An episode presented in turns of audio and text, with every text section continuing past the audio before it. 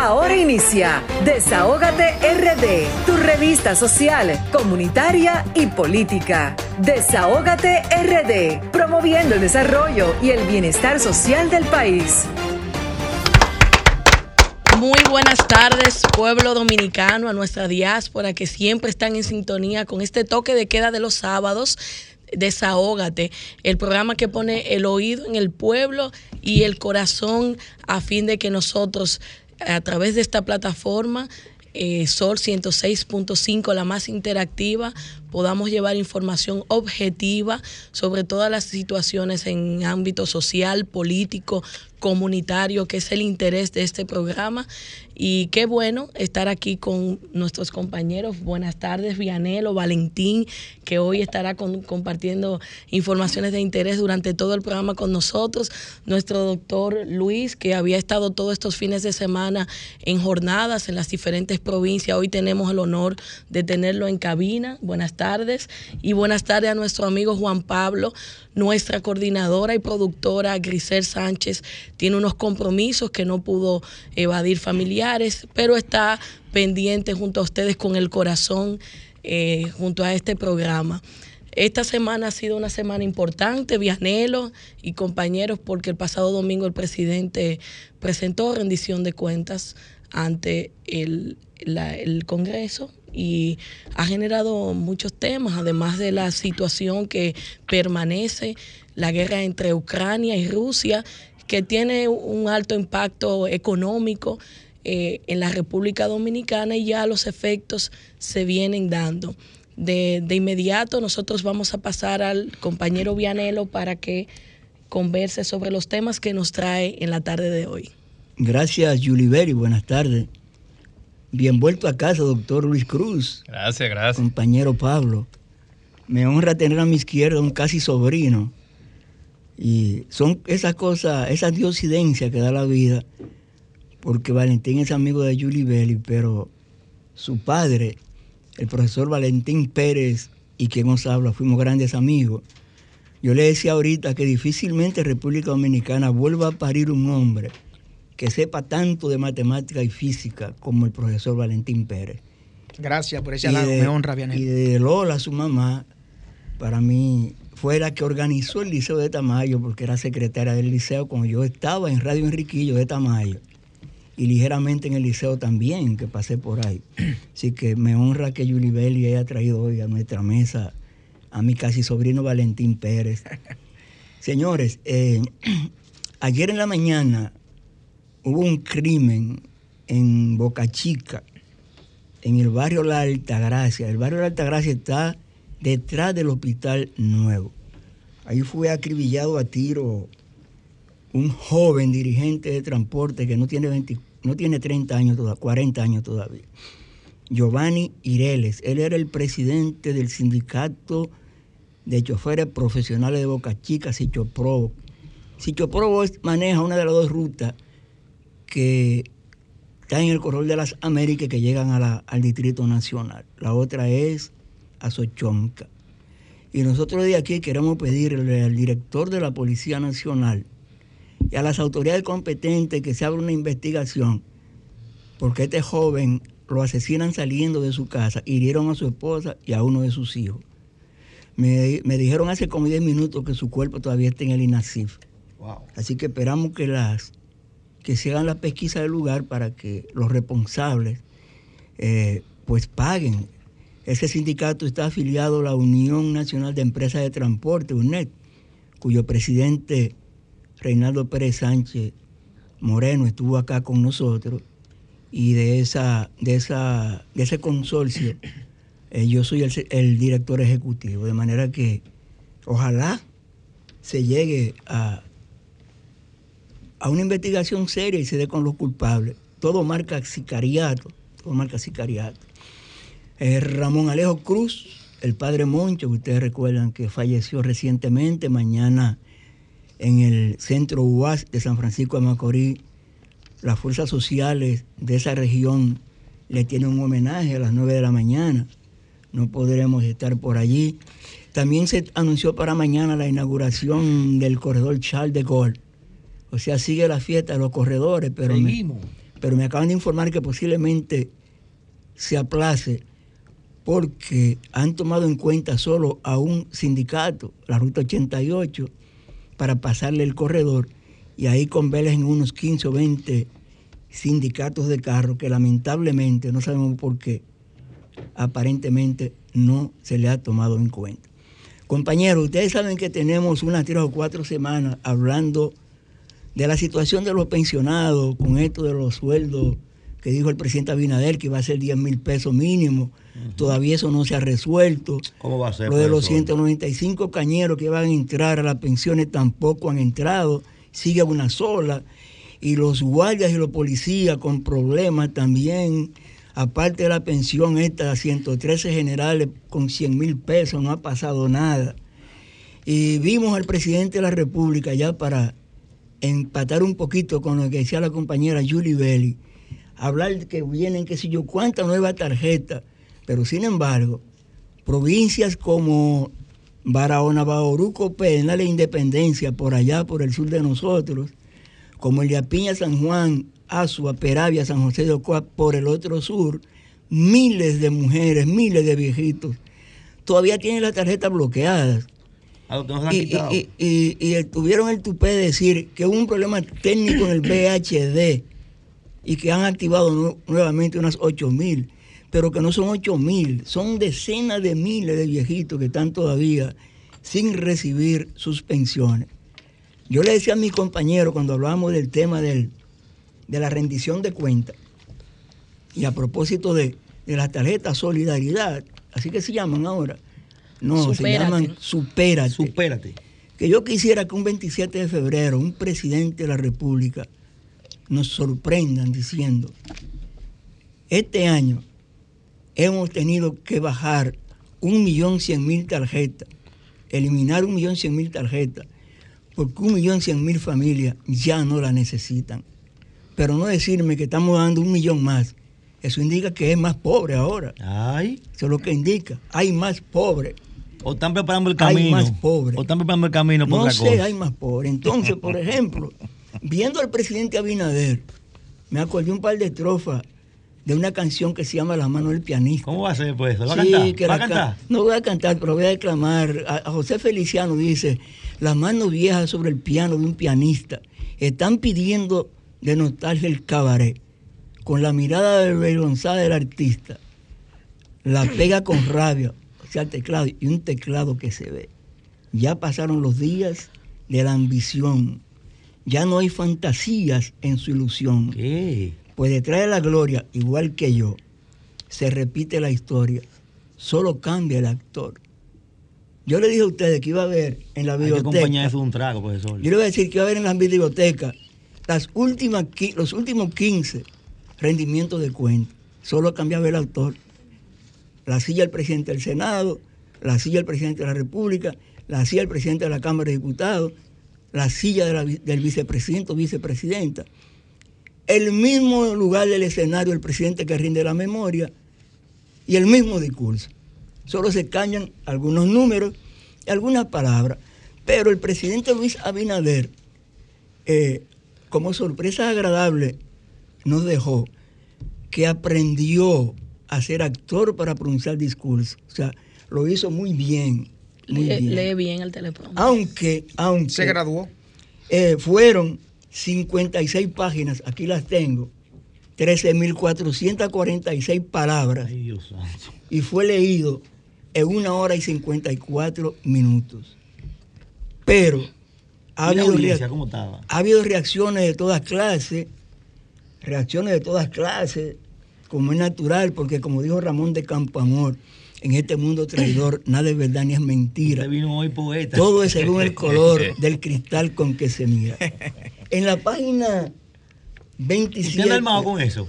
En la página 27 de su discurso, Ay, Dios el presidente Abinader dijo, para que se hagan una idea, cuando llegamos al gobierno encontramos 69 obras en ejecución sí. y una enorme cantidad de obstáculos jurídicos y administrativos para llevarlas a cabo.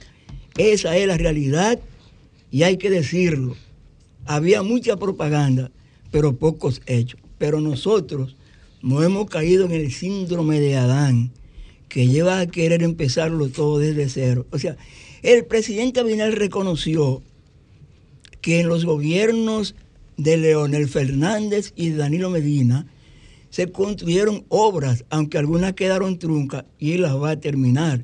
Él dio una lista de 400 y pico de obras que va a terminar, un buen por ciento de las cuales piensa entregar a finales de este año. Qué bien. Incluyendo la presa que los sureños más deseamos, la obra que los sureños más deseamos, que es la presa de Monte Grande. Ojalá, ojalá que el presidente Abinader antes de irse nos entregue la presa ¿Cómo así de Monte? Grande. Claro, porque tú sabes que el presidente termina la obra y después las entrega.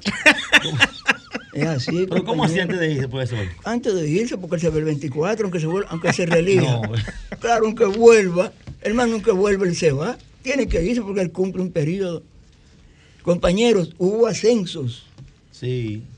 Y retiros en la Fuerza Armada, en la Policía Nacional. Tengo un par de amigos que le fue bien. Bueno, yo lo que voy a hablar es de un abogado, de un abogado, ¿verdad?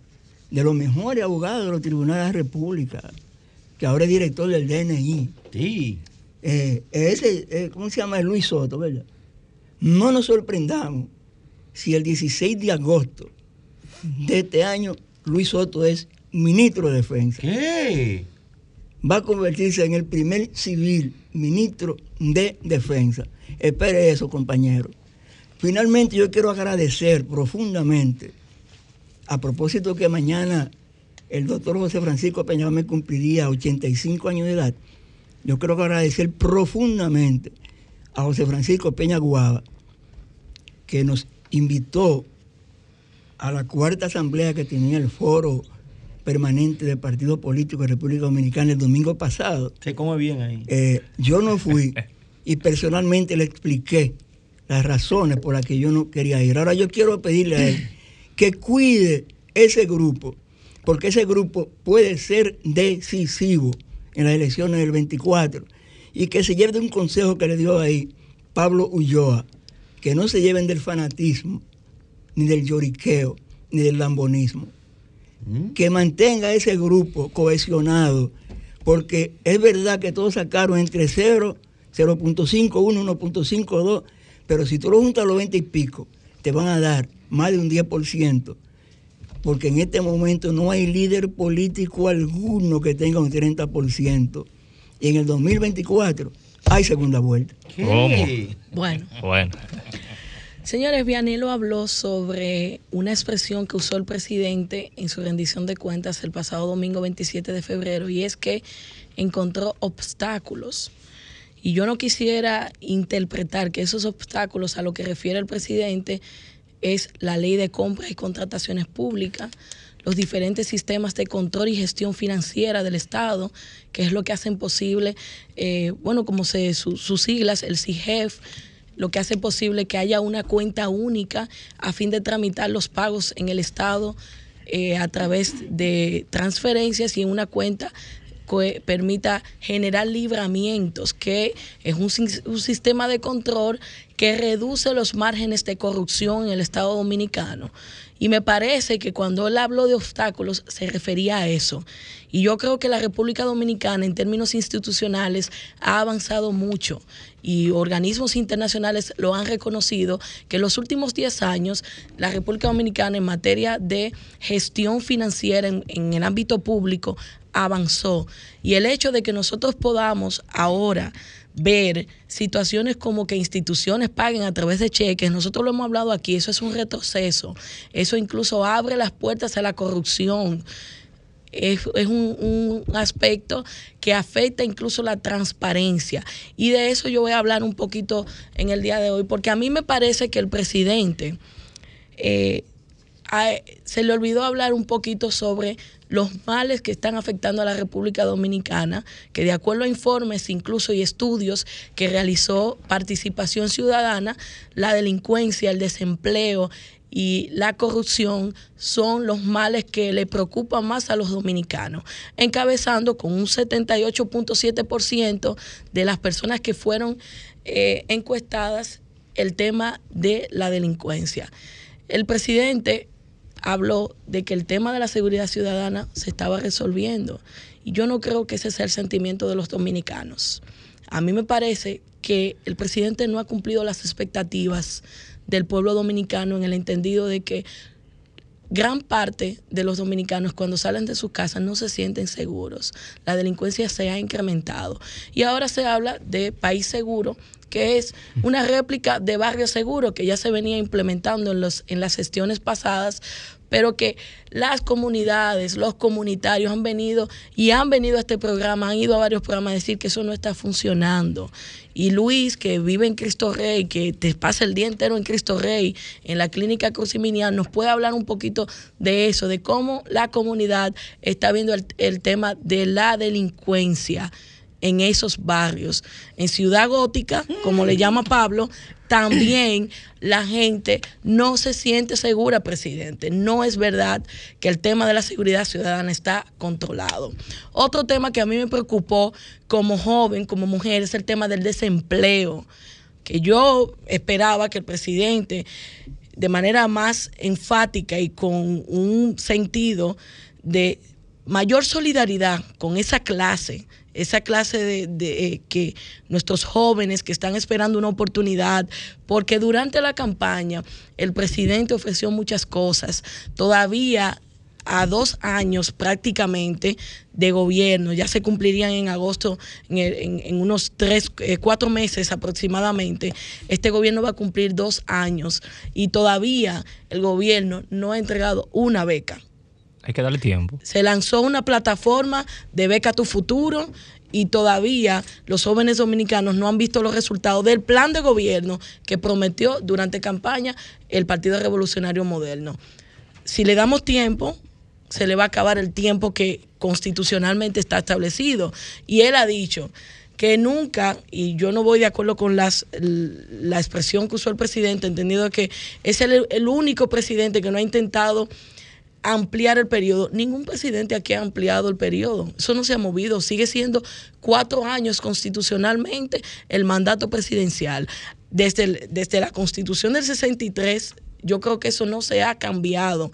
Y es lo mismo que hizo la constitución del 2010 y la, y la, modificada constitución del año 2015. Permanecen siendo los cuatro años.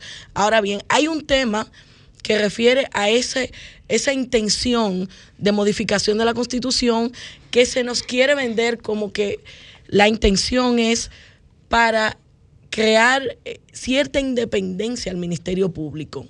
Pero y no venimos desde el año pasado nosotros promoviendo a un supuesto Ministerio Público Independiente. Claro que lo es, porque incluso los estatutos y reglamentos del Ministerio Público establecen que es independiente. El hecho de crear mecanismos de selección diferentes no tiene nada que ver con la independencia del Ministerio Público y mucho menos la independencia de la justicia, porque la ley de organización judicial y la propia constitución dominicana establecen la independencia de poderes. La justicia es independiente al poder ejecutivo y al poder legislativo. Eso no hay que discutirlo y mucho menos amerita la modificación de la constitución. Hay otros aspectos de mayor importancia como la delincuencia, el desempleo, la corrupción, la transparencia, que es un gran reto para este gobierno, que debe atender el Estado dominicano antes de nosotros hablar de temas como la constitución. Y para finalizar, hemos metido al pueblo dominicano en una serie de reformas, todas juntas, embotelladas, que yo creo que no es el momento.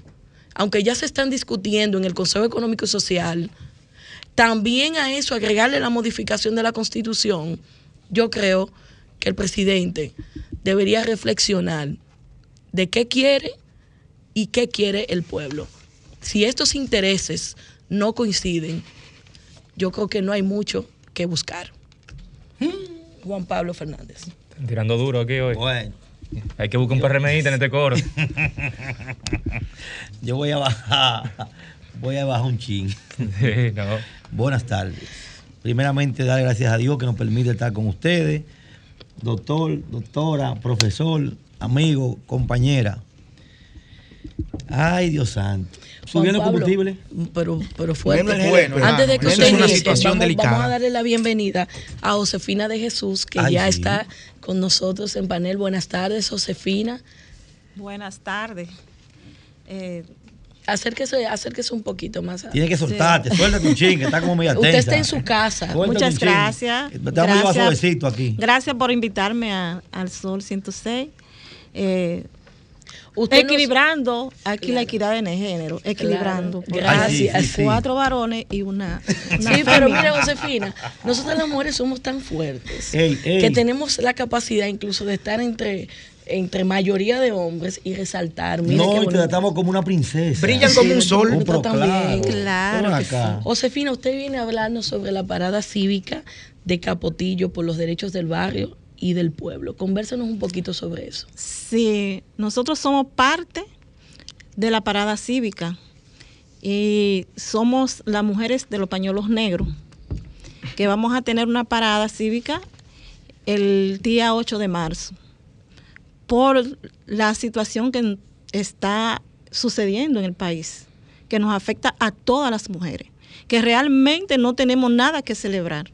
No tenemos nada que celebrar porque el año 2021 cayeron alrededor de 70 mujeres en feminicidio, pero no tanto. El alto costo de la canasta fam- familiar nos está dando duro a las mujeres. Porque ¿quiénes son las que administramos los hogares? Somos las mujeres. Ese, ese, eh, la manifestación de los pañuelos negros es una dependencia de la bandera negra, ¿verdad? Sí. Ok, el tienen el mismo objetivo. ¿Cuáles son las demandas en sí que tienen? La, la- nosotros la demanda nuestra es el alto costo a la canasta familiar, el alto costo a los combustibles, el alto costo a la medicina, porque tú sabes cómo está en los medicamentos, altísimo, eh, la construcción de la escuela Los Manguitos, la construcción del túnel de Capotillo, la construcción de las estancias infantiles del sector de Capotillo, la ampliación del Politécnico Santa Clara de Asís y eh, el, lo- el centro médico de los manguitos. El dispensario. El dispensario médico, que aunque han anunciado que va a estar en un lugar, hasta ahora ni siquiera han comprado el lugar donde van a poner ese centro, ese centro médico, que es indispensable para el área donde está, donde está ubicado, que era hacia el, el- área de la 42, que hay una inmensa cantidad de personas en, ese, en esa área y le afecta. Ahora mismo está cerrado. Esa actividad, el día, el día, ¿qué día de actividad? El 8. El 8 de El Día de la marzo, Mujer. ah, El el, día- día, de Internacional de la Mujer, ¿Y dónde va a ser 4 la de la actividad? tarde en, en la Obando con José Fabrea, Obando donde José Fabrea. mismo hicimos la parada cívica de la bandera. Ustedes saben que le van a meter cinco militares No por cada importa, mujer, ¿verdad? somos mujeres. No, porque para que lo sepan desde ahora. Sí, pero nosotros estamos preparados. cinco militares por cada mujer. Ellos lo hicieron y no pasó nada. Es más bonito por eso. Claro. más bonito. Eh, en la parada cívica no, no militarizaron desde la madrugada Sí, y no pasó nada. sí. Solamente hicimos una parada cívica. Sí. Ahora vamos a hacer una Pero parada esta cívica va a ser de mujeres solamente. de mujeres solamente. Haciendo los mismos reclamos. Esa- la- son los mismos reclamos que estamos luchando por esas demandas que son- han sido incumplidas en este gobierno, en los anteriores gobiernos, pero lo- nosotros necesitamos esas demandas. Ok. Eh, Josefina, buenas tardes. Un placer para nosotros tenerla por acá. Usted sabe que hace días eh, escuchamos a algunos comunicadores, algunos periodistas en diversos medios del país eh, tratando de decir como que esa actividad que se está celebrando en Capotillo está siendo financiada por algún sector interesado. Eh, ustedes están eh, siendo motivados por alguien con el objetivo de crear algún tipo de ruido al gobierno. Eh, háblenos sobre eso, cómo surge esta iniciativa y realmente qué los empuja a ustedes a tomar decisiones como esta. ¿Y cuánto le han entregado? La funda. Porque eso es lo que se dice, que a ustedes le están A financiando nosotros, lo- sectores interesados. nosotros lo que nos está financiando es el alto costo de la canasta familiar, que cada día nos va más duro. Pero el pusieron- arroz, el aceite. Ahí hay un INEP fijo, ¿no? Ella. No, fijo, No no. fue va- fijo, llevaron. van y qué bueno que, que Después hay- que las después de la parada, porque eh, no hubiese ido sin Es- anteriormente. movilizaciones pusieron INEPRE. Después de la movilización. Y los comedores económicos. Y los comedores económicos. Ellos van, llevan un camión. Ellos van, no es que están, y- y quisiéramos que estuvieran Fijo. puestos fijos, no, ellos van en la hora de la mañana y ya a las 12 del día terminaron. ¿Y quién le entrega a ustedes el dinero? Es que Pero ¿cuál dinero? El dinero de la oposición. El- el- somos nosotras las, la- los que estamos sufriendo, que nos estamos levantando. Y por eso es que estamos llamando a las madres, estamos llamando a las mujeres, que estamos sufriendo las consecuencias del alto costo de la vida. Eso son, esa es la situación. Entonces no hay, una, no hay una grasita por medio. No hay una logística, Nada, eh, No hay una nada, nosotros, el- el- la voluntad de nosotros y ver lo que está pasando al pueblo. Eso que pasó en la UAB. Que, ¿Usted vio que pasó en la UAB, verdad? Todo vestido de negro, con bandera negra. ¿Ahí también llaman la grasita o cómo fue? es que nosotros estamos haciendo esto, eh, nosotros por ver la situación que está pasando cada día en nuestro país. Y alguien tiene que levantarse, alguien tiene que exigir, porque si no le exigimos, el gobierno va a decir que está todo perfecto y está todo bien, y eso no es verdad. Nosotros estamos, eh, esta situación nos está afectando demasiado. La situación económica del país está demasiado alta. Josefine, aparte de esa actividad que ustedes van a, a tener el 8 de marzo, Sí. ¿tienen algún calendario de otras actividades que se van a realizar? Sí. ¿O esa es la única actividad que tienen No, en, en nosotros agenda? tenemos actividades que vamos a seguir eh, realizando paula- paulatinamente. Si nos, si nos dan respuesta, de acuerdo a, a- a las demandas, nos dan, la, nos, dan respuesta a la nuestra demanda que nosotros requerimos allá en, en el sector de Capotillo, va el ministro de Obra Pública, que es que tiene que decir cuándo va a iniciar el túnel de Capotillo. la Atención, construcción- Licho Matos. La construcción de Capotillo, porque está bien, los compañeros, dirigentes, funcionarios de tercer grado dicen que se van a hacer. ¿Y qué dicen los amigos de nosotros? Todos esos dirigentes que tenemos allá, que son ahora parte del gobierno. Anuncian cosas, pero no tienen la capacidad. Pero no tienen la ellos capacidad. tienen la intención. Porque eh, eso, eh, para la construcción del túnel de Capotillo, que quiera Dios, Juan Pablo, que no suceda una desgracia. Antes de es que estamos llamando porque hay una premura, va a haber una Explíquele- desgracia. ahí. Explíquele al país qué es el túnel del Capotillo para ponerlo en contexto. El túnel de Capotillo da acceso a la, al río Isabela. Isabela. Y ahí viven un sinnúmero de familias. ¿Cómo cuántas familias viven en el túnel? 99 familias Viven en el trayecto. en ese, en ese trayecto. 99 Alrededor- casas o- alrededor- o familia, familia. a 99 casas en, en esos alrededores. Porque en una casa de esa viven dos y tres familias. Exacto. Entonces, cuando colas, eso es, el túnel de Capotillo es un pavimento de- de encima de una cañada. Sí, sí. Y eso está de- Destruido. destruido. Por el tiempo. ¿Quién fue que hizo Ahí el túnel? pasa casa. ¿El, el túnel cuándo en eso hizo? fue en el 2002 con el proyecto Sabamar. Ok, ahí fue que se inició. Se inició. Ok. Pero ya eso está colapsando porque ahí entran motores, ahí entran vehículos. Ese fue el segundo proyecto de Sabamar. El Gran- primero fue en los tres brazos. Entonces, eh, eso está generándose situaciones. Se puede ir un niño para la cañada, se puede des- de- desplazar, algún vehículo se puede caer y ahí haber una tragedia. Y entonces, de la CAS, del ayuntamiento, de obra pública, ningún funcionario de No han ido, no. Hasta ahora no tenemos ninguna respuesta que es, le estamos llamando para que vaya a obra pública a realizar al ministro, hacer la licitación y cuándo van a iniciar. Inmediatamente nosotros estamos al lado apoyando esa, esa Pero la obra. CAS, la CAS puede asumir ese túnel porque eso es un desagüe, una alcantarilla. Sí, se puede. La CAS la puede Sí. asumir y así conseguiría No, y. Fellito, que tiene los bonos y altos. conseguiría, conseguiría Fellito unos cuantos votos en la tres porque va a ir alcalde. ¿Cómo así, Claro. profesor? Claro, va a ir alcalde. Sí, Josefina, hay eh, este, este movimiento, Ah, pero este grupo, Mucho. Este, este levantamiento social, ¿cuántos integrantes tiene? ¿Hay alguna directiva? Eh, ¿Quién es la cabeza visible de ese...? Todos somos No, güey. Es que somos un grupo social. Todos somos un grupo Ahí no hay una social persona, ahí no hay una persona que, que dirige ese grupo. Todos estamos coordinando y nos vamos y coordinamos acciones en conjunta y nos vamos por ahí. Sería bueno que, que ustedes eh, designen un coordinador, porque donde no hay cabeza realmente, pues las cosas no funcionan adecuadamente, Eh. porque al final, al final, eh, pues todo el mundo quiere ser ¿Tú protagonista. quieres, tú quieres que yo tome un coordinador para que lo tome en el gobierno? No, lo que pasa es que, lo que, pasa es que tradicionalmente, tradicionalmente, desde los inicios de la humanidad, en todo, en todo ha debido de, de- de tener cabeza para que las cosas evolucionen y marchen de ¿Quién manera es el coordinador de la Mancha. Verde? ¿Eh?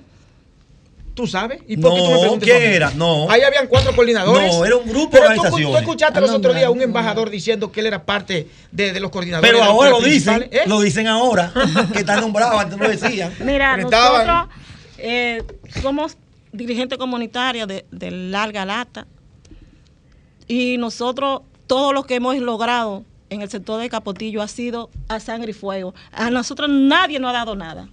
Nadie. ¿Cuántas veces están en el movimiento ahora mismo, en ese proyecto? En este proyecto hay como 30, 40 organizaciones Todas que estamos Capotillo. todas de Capotillo. Está bien, está bien, está bien. Entonces, han llamado a, No, al barrio para actividad y di la, la hora, la fecha y el lugar. nosotros estamos llamando a las mujeres, especialmente las- nosotras las mujeres que estamos eh, con eh, esta, esta situación, a las más específicas que A nos más da, afecta- más que a más afecta. afectadas somos nosotras las mujeres, las que, las que compramos en los colmados, las que compramos el gas que está triplemente más caro.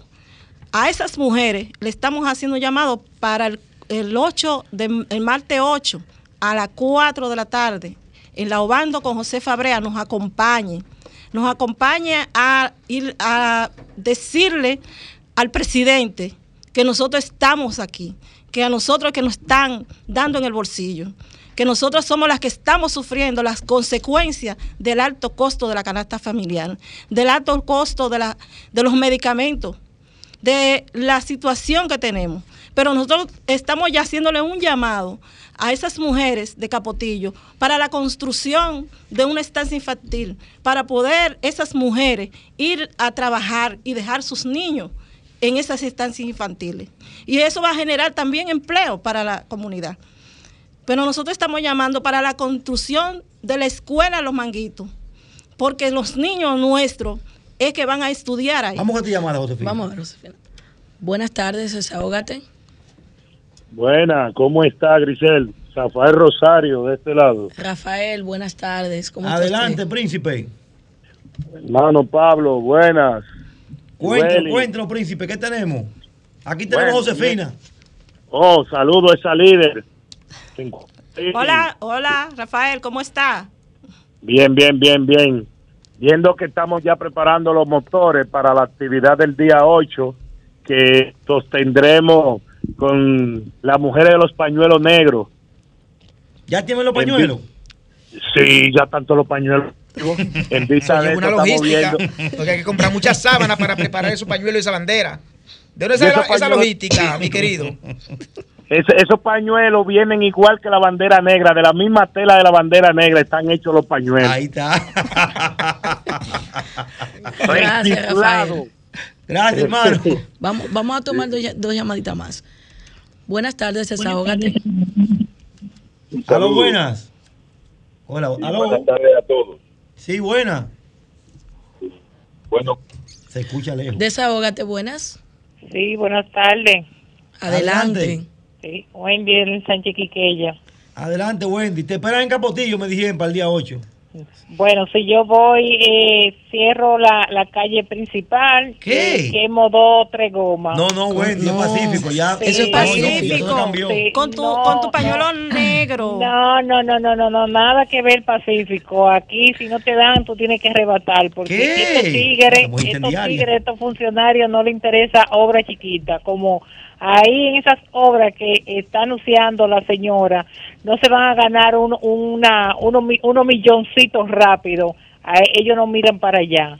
A ellos lo que les interesa es obra donde se rápido se roban unos cuantos millones. Ay, hombre, Entonces no yo le eso, exhorto a, a ese pueblo, eh, a ese eh, esa comunidad humilde, trabajadora, que se levanta a las 6 de la mañana a trabajar, que paga impuestos, de que cierren la vía, de que quemen goma, que si no le dan, arrebaten. Muchacha, pero tranquila. Gracias por su desahogo. Gracias por su desahogo. Wendy.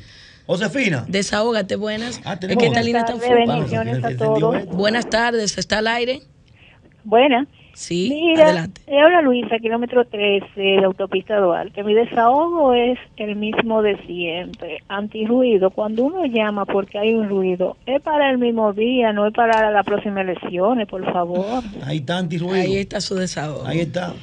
Josefina, Claro. anuncia la actividad y nos vamos a una pausa, ¿verdad? Anuncia la Josefina. Sí, ver, no, yo estoy llamando a las mujeres para que, no, que se levanten el día 8. Nosotros no tenemos nada que celebrar. El día 8, 4 de la tarde, el ahogando con José Fabrea, Vestido de negro. vestida de negro y con nuestro pañuelo negro. Bueno, ahí está. Nos vamos a una pausa. Vamos a una pausa y retornamos. Lo social, lo actual y lo político. Desahógate RD. Señores, aquí seguimos en su toque de queda de los sábados. Desahógate RD por la más interactiva Sol 106.5 y en este momento tenemos el comentario de Valentín Pérez. Buenas tardes, Julie Belli. Gracias a este gran elenco, a mi hermana y amiga Grisel Sánchez por invitarme a este espacio, a Vianelo, Pablo y al doctor Luis por eh, darme la oportunidad de conversar con el país y con todos ustedes en este programa de Desahógate. Miren, hoy yo quiero tratar con ustedes un tema que a mí en lo particular me ha, llamado, mucho la atención y es el rol de un vocero. ¿Cuál debe ser el rol real de un vocero? Y cuando usted analiza la historia de la humanidad, usted se da cuenta que el, el término, el tema de un vocero, de qué debe hacer un vocero, es tan antiguo como la existencia misma del ser humano. Usted se pone a analizar las tres grandes revoluciones por las que ha pasado la humanidad, la revolución cognitiva, la revolución agrícola y la revolución industrial y la revolución eh, eh, tecnológica, y el, el papel del vocero ha estado presente. Pero si nosotros eh, analizamos algunos textos importantes, pues, pues nosotros analizamos un fragmento, un artículo del, del intelectual eh, comunicador John Jaime Osoria titulado El arte de hablar por otros. Si nosotros nos vamos a- al Reino Unido, Inglaterra, y desde el año 1377 el rol que, ha venido jugando eh, un vocero ha sido de suma trascendencia. Pero ella en el año 1905, entre 1905 y 1908, cuando el vocero toma una función preponderante en la historia contemporánea, en la historia de los Estados Unidos, y eso se extrapola a los países latinoamericanos. Eh, Ivy Lee, el padre de las relaciones públicas, pues funda una oficina en los Estados Unidos, la primera oficina de relaciones públicas, y ahí pues se, se pone en función el vocero como tal. ¿Y cuáles fueron los primeros papeles de vocería que recuerda la humanidad? Bueno, entre el año 1905 y 1908, pues Rockefeller tuvo unos enfrentamientos ácidos.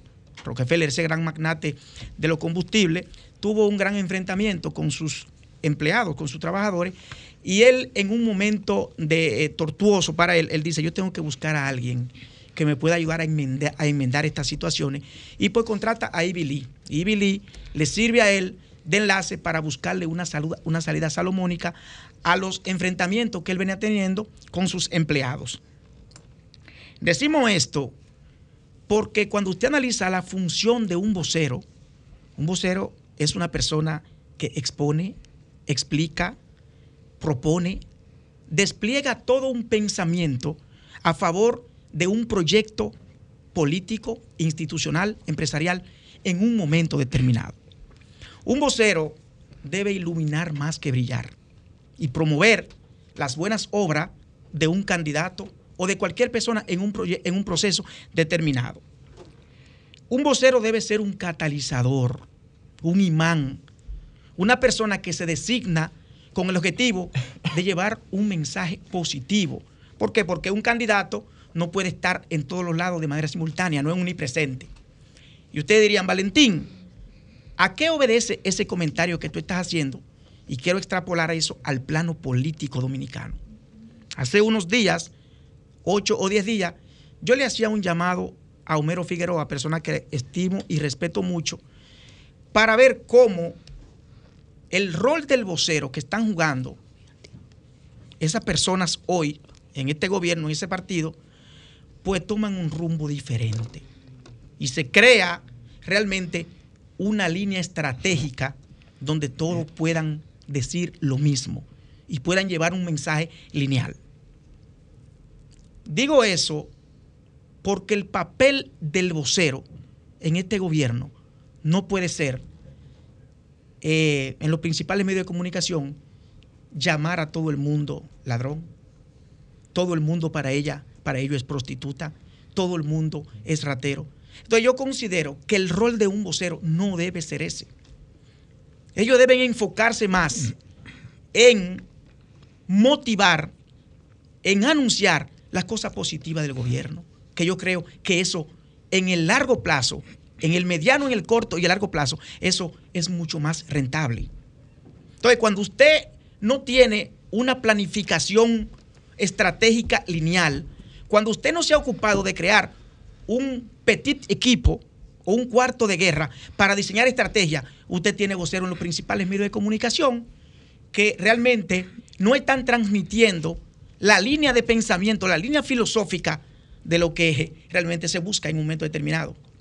Y tal y como repito, el rol de un vocero debe enfocarse en promover cosas positivas, porque a la larga el pueblo, la sociedad valora y pondera más eso. No se puede fundamentar una estrategia de comunicación en promover odio, rencor a través de un discurso, en dañar a la ciudadanía, en dañar a la población. Porque cuando usted despliega este tipo de discurso, crea usted o no, pues usted, usted daña a quien lo escucha. Y crea un daño emocional permanente que no se elimina en uno ni en dos días. Entonces, finalmente, mi estimado Homero, yo creo que el discurso de los voceros debe ser diferente. Un vocero debe iluminar más que brillar, porque ese ha sido el rol de un vocero a lo largo de la historia. Ilumine más, brille menos. No promueva tanto resentimiento, no promueva tanto odio a través de la palabra. Porque todo en este país no es todo en este país no son corruptos. Todo en este país no son ladrones, todas no son prostitutas. Entonces, el discurso se ha enfocado básicamente en eso. En nuestro próximo comentario nosotros queremos hablar sobre campañas negativas y campañas sucias. Dos cosas totalmente diferentes que cuando usted lo analiza en su justa dimensión, pues usted ve que en la República Dominicana se ha desatado una campaña negativa, una campaña sucia a destiempo. Y cuando usted analiza la historia de dónde surge la campaña positiva y la campaña negativa, pues eso se remonta al año 1828 en los Estados Unidos. Partiendo de ahí, es que los países latinoamericanos realmente tienen un conocimiento amplio de dónde surgen esta campaña positiva y negativa. Y la República Dominicana en el siglo XIX no fue, no fue exenta de estos procesos dañinos. El primer dominicano en ser vilipendiado con temas de campañas negativas fue Juan Pablo, Juan Pablo Duarte. Señores, cuando Tomás Porte, el arzobispo Tomás Porte, en un apoyo a Pedro Santana, pues decidió, tomó la decisión de expulsarlo del Evangelio, acusándolo de, eh, acusándolo primero de masón, de que, de que era masón, y por eso decidieron aislarlo. Pero si nos vamos un poco más adelante, en el año 1962, el enfrentamiento entre el PRD y la Unión Cívica, Juan Bosch por un lado y Viriato Fiallo por otro, pues ahí se producen también indicios de lo que fueron campañas sucias contra Juan Bosch. Y el proceso de campaña sucia es algo que crea un impacto tan negativo en las personas que todavía hoy en el país, señores, la gente cree que Juan Bosch realmente era ateo, que Juan Bosch realmente era comunista. ¿Por qué? Por ese, por ese proceso de difamación que se creó en ese momento.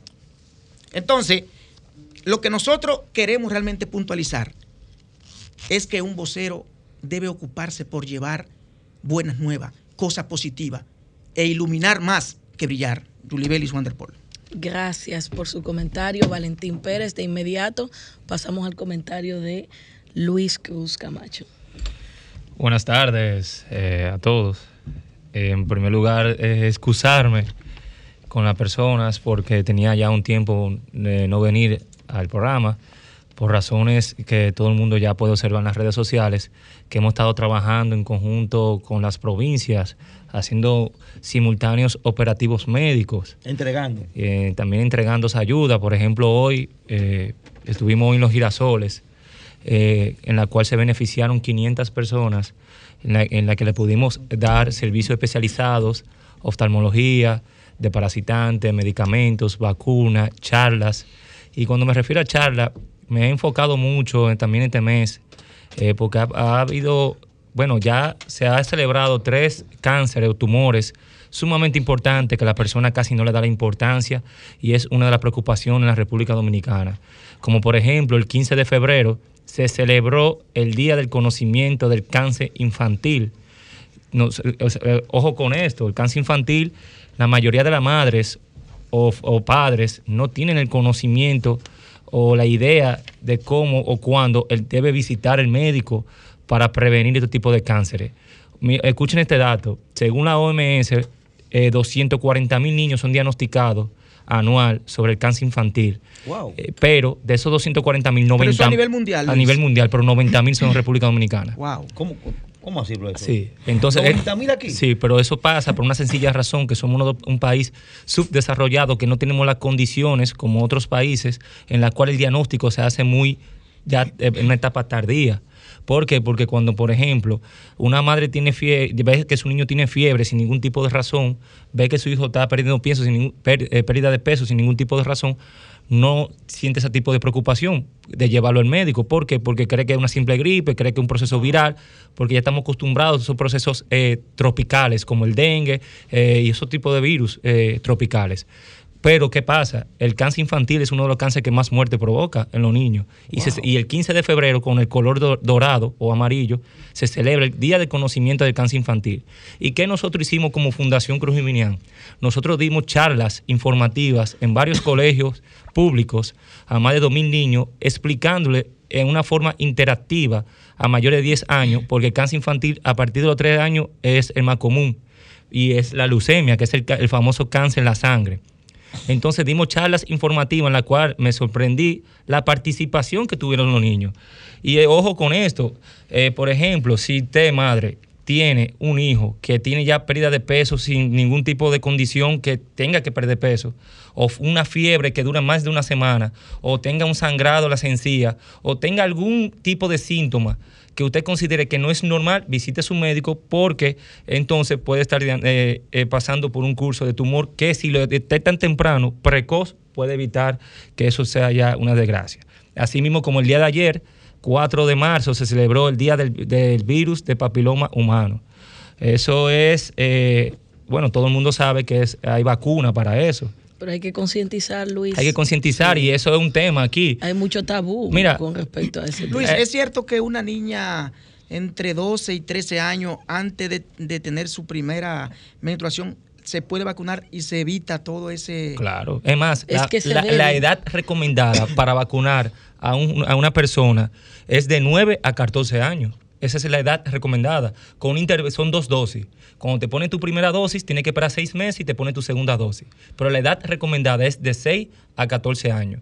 Ya si tú no te pudiste poner la vacuna por falta de conocimiento o por falta de, de interés de los padres, porque esa vacuna es totalmente gratis en los centros públicos que tienen salud pública, en los centros de vacunación. Es que no hay por ejemplo, nosotros, eh, bueno, eh, es verdad, se, no- se han descuidado mucho las campañas de, de- de enfermedades como el dengue, como la influencia, que en su momento hubo su brote, como este papiloma humano. Antes veíamos los anuncios de salud pública, muchísimos anuncios y muchísimas charlas informativas. Que eso, es, que eso es algo que yo siempre me he quejado con este Ministerio de Salud Pública, que se ha descuidado las enfermedades. Pero es un dato alarmante, ese que tú das de que 90 mil niños padecen de, cas- de, de cáncer. Pero eso es normal, porque, el problema es que eso, y eso tiene una sencilla respuesta Sí, sobre el cáncer tú no, ves infantil. eso en ningún, tú no has visto un estudio sobre eso, tú no has visto eso en ningún periódico de circulación nacional. No, te voy a decir por qué, porque ese es un tema que casi no se habla. ¿Cuándo tú has escuchado sobre el cáncer infantil aquí? Tú No escuchas sobre el cáncer de mama. En octubre tuve todas las instituciones públicas de color rosado Rosado. gastando muchísimos millones de Wow. pesos. Pero el cáncer infantil se ha hablado. Pero sin embargo, aquí hay una institución que se me, se me fue el nombre, que tiene un contacto directo, es el intermediario con San que es un, un organismo muy famoso en Estados Unidos, que trabaja con los niños oncológicos. Y esa fundación ha rescatado o ha ayudado a prevenir que esos niños puedan seguir- que tengan una etapa tardía. Pero eso es normal, ¿por qué? Porque no solo con ese cáncer, es con la mayoría de enfermedades en este país se diagnostican tarde por la falta de acceso que tiene el usuario a los centros sanitarios y por el colapso que hay a nivel sanitario. Por ejemplo, si tú te quieres hacer un PET scan, que es un estudio para diagnosticar, cuando ya no te encuentras que tú tienes algo, es un estudio complejo, muy eh, delicado porque da muchas radiaciones, pero vale 1.800 dólares. ¿Qué persona, Wow. tiene, ¿Qué persona tiene 1.800 dólares en efectivo para darlo? Ya hoy en día ya hay más facilidades, Senasa Subsidiado lo cubre por un acuerdo que hizo con las clínicas Abreu, que es la más especializada en esa parte, pero antes tú tenías que dar 1.800 ¿Y dólares. cuáles centros especializados tenemos en el país para tratar ese cáncer de, El, de onco- niños? el oncológico. Únicamente. eh, y el, y, eh, y El Robert Rey, ¿no el se Robert encarga Rey de eso? Cabral, el Robert Rey Cabral también. En el Hugo Mendoza no. no en el Hugo. Mendoza no, tienen que ir al oncológico porque ya son unidades más especializadas enfocadas en, en la parte de, de- de los cánceres, tumores. El día 26 de marzo se celebra el Día del Cáncer de Cervix. Nosotros como institución vamos a estar dando charlas también informativas a todas las mujeres que una de las cosas que más da el cáncer de cervix es el virus de papiloma humano. O sea, una trae la otra cosa. Y to- todo se previene con la vacuna. Y el uso de, pre- de preservativos, pero eso es lo que reduce un poco. Pero al fin y al cabo la vacuna, porque ¿cómo se transmite la- el virus de papiloma humano? Por relaciones sexuales. Es la causa más común. ¿Cuáles son y los ojo, cánceres puedes más ver hasta. Luis? ¿eh? Los cánceres más comunes en el país, ¿cuáles son? El cáncer de mama, el cáncer de cervix. También tenemos mucha leucemia, pero el más abundante es el cáncer de mama en el país. También tenemos mucho cáncer de próstata, eso es común los hombres. Y eso es por, por una, por- también por la misma respuesta. O sea, entra- al final acabamos todo el mundo en la simple respuesta entra por la falta de cultura. Ahí entra Luis lo que decía Valentín ahorita. Las malas vocerías de nuestras instituciones. Y por el temor, porque cuando un hombre, por ejemplo, me voy a enfocar en el cáncer de próstata, el hombre no le gusta visitar a su médico porque piensa que ya el tacto retal es algo frustrante para el médico, para el paciente. Pero sin embargo, todos los hombres sí, mayores sí, de 40 realmente. años deben hacer su evaluación Ah, anualmente con su tacto obligatoriamente, porque es la única metodología que tenemos para diagnosticar en una etapa temprana el cáncer de próstata. somos Pero ya nosotros le hemos creado la cultura de temor, de terrorizar a los hombres. Es somos- y igual somos- que la ¿Eso donación. Eso, eso es eh, una vez, con una, con una simple vez al año que usted visite a su médico. Ah, pues no, es que- que tiene problemas porque lo va tres veces. No, y también, por ejemplo, eso es igual que con el cáncer, con los eh, donación de órganos o también donación de, De sangre. sangre. Aquí el tema de sangre es un tema que casi no se habla. Que claro, el presidente de la República ha intentado eh, cautivar a las personas que donen sangre y él fue una de las personas que eh, donó sangre con su campaña. Tenemos una- un, déficit de 250 mil pintas de sangre en el No, país. aquí para tú conseguir una sangre es mejor. Profesor, yo soy donante. Déjeme hacer un minuto Sí. de comentario. Claro, no, no, yo tranquilo. soy donante voluntario hace más de 20 años. Y yo he dejado de hacer estos últimos años. ¿Usted sabe la lucha que se coge para una sangre? No, y, Es que apar- se coge, o sea, y aparte de eso, son 6 mil pesos. Y aparte de eso, tiene que haber un donante. Usted- pero no- aparte de eso, el proceso de, de tú conseguir profesor. esa sangre. O sea, es tan traumático que cuando un familiar tú le dices que tiene que buscar 12 pintas de sangre, Pero venga acá. cualquiera dice, óñeme. Yo era donante voluntario. Pero- se coge demasiada lucha ahora. Sí, se coge mucha Se coge lucha. mucha lucha para tú coge. la sangre. Eh, es bueno ya para yo terminar, es bueno saber que ya la estadística de COVID prácticamente es nula. Estamos hablando de una tasa de positividad de un 3 a un 4%. Es decir, que gracias a la vacunación y a todos esos médicos y epidemiólogos y ese staff de salud que se ha enfocado para nosotros ya hoy en día eh, eliminar las restricciones que gracias a Dios eh, se ha podido ver. Así que ha funcionado. Eh, ya cualquier cosa me pueden preguntar. Ya, ya no hay que la tercera. No, hay que seguir por si acaso, porque uno, uno no sabe en qué pie estamos quinta. parados. Yo tengo mi cuarta dosis. ¿Cómo Estoy así? esperando Yo la tengo mi quinta. Yo tengo mi sí. cuatro dosis. Señores, ya nosotros tenemos aquí a nuestros invitados del día de hoy. Eh, vamos a tener después de la pausa eh, al economista y experto en finanzas Israel Abreu y también están con nosotros aquí Teo Valerio y Antonio Diloné que son representantes de Ecomovis que después de la pausa vamos a tener nuestros entrevistados. Sigan con nosotros. Somos Desahógate RD, promoviendo el desarrollo y el bienestar social de la República Dominicana. Bueno, estamos full. Señores, lo prometido Y es bien que te deuda. ahí, mira, y mira aquí ya ahí. están con nosotros. Ay, seis, Oye. seis hombres y una mujer. Mira, sí, seis hombres y una mujer, pero Ay, esto está bueno. esto. Bueno, señores, ya están con nosotros Teo Valerio y Antonio Diloné, quienes son, quienes son representantes de Comovis, que es la coalición de movimientos y organizaciones para el bienestar social. Buenas tardes, Teo Buenas y. Antonio. Buenas tardes. Bienvenidos buenas a. Desahógate. Muchas gracias. A desahogarse se ha dicho. Pero, ¿Cuál es la situación, Teo, que ahora mismo tiene la coalición de movimientos y organizaciones para el bienestar social? Bueno, nosotros mañana, domingo, a las 9 de la mañana, tenemos convocado la asamblea de movimientos, de- asamblea de presidentes de movimientos políticos y organizaciones sociales, con la finalidad de un aspecto or- organizativo. Ahí nosotros vamos a presentar lo que es nuestra, nuestra gran directiva y vamos a pre- a presentar ahí nuestras posiciones con relación a la situación de los movimientos en, estos en estos momentos. Cuando usted habla de movimientos, movimientos que apoyaron a qué partido, ¿cuál es la situación? ¿O ustedes son independientes? Fíjate, la coalición de movimientos Comovis es, está, es- está aglutinado por los movimientos que trabajamos por el, por el candidato del PRM, Luis Abinader. Y que aún, y que aún no hemos sido reconocidos por el trabajo que, ya- que hicimos durante la campaña. Eh, eh, le echaron Teo, un cubo, en Teo, pocas Teo, palabras le echaron un cubo. Teo, Teo, ¿Cómo? Teo, hay una situación. Pero por déjenlo que se desarrolle. Aquí, aquí, hombre que, duro. que nos habla siempre ha dicho que el presidente de un partido, el secretario general de un partido, el secretario general del partido, el que coordina los movimientos externos, coño, no debe ser funcionario del gobierno. ¿Qué, profesor? Tiene que quedarse en el partido para atender esas vainas de ustedes. ¿Qué diablo le ha dicho a ustedes Fermín García? Óigame, ¿Por qué era el jefe de los movimientos en ese grupo? óigame, Nosotros, nosotros... García, el de, de- El que tiene de educación superior. Ah, sí. Es que si te, aquí se, se, ocupa- se hace, si te nombran, se jodieron los que vienen atrás de ti. Eso es lo que se usa aquí en todos los gobiernos.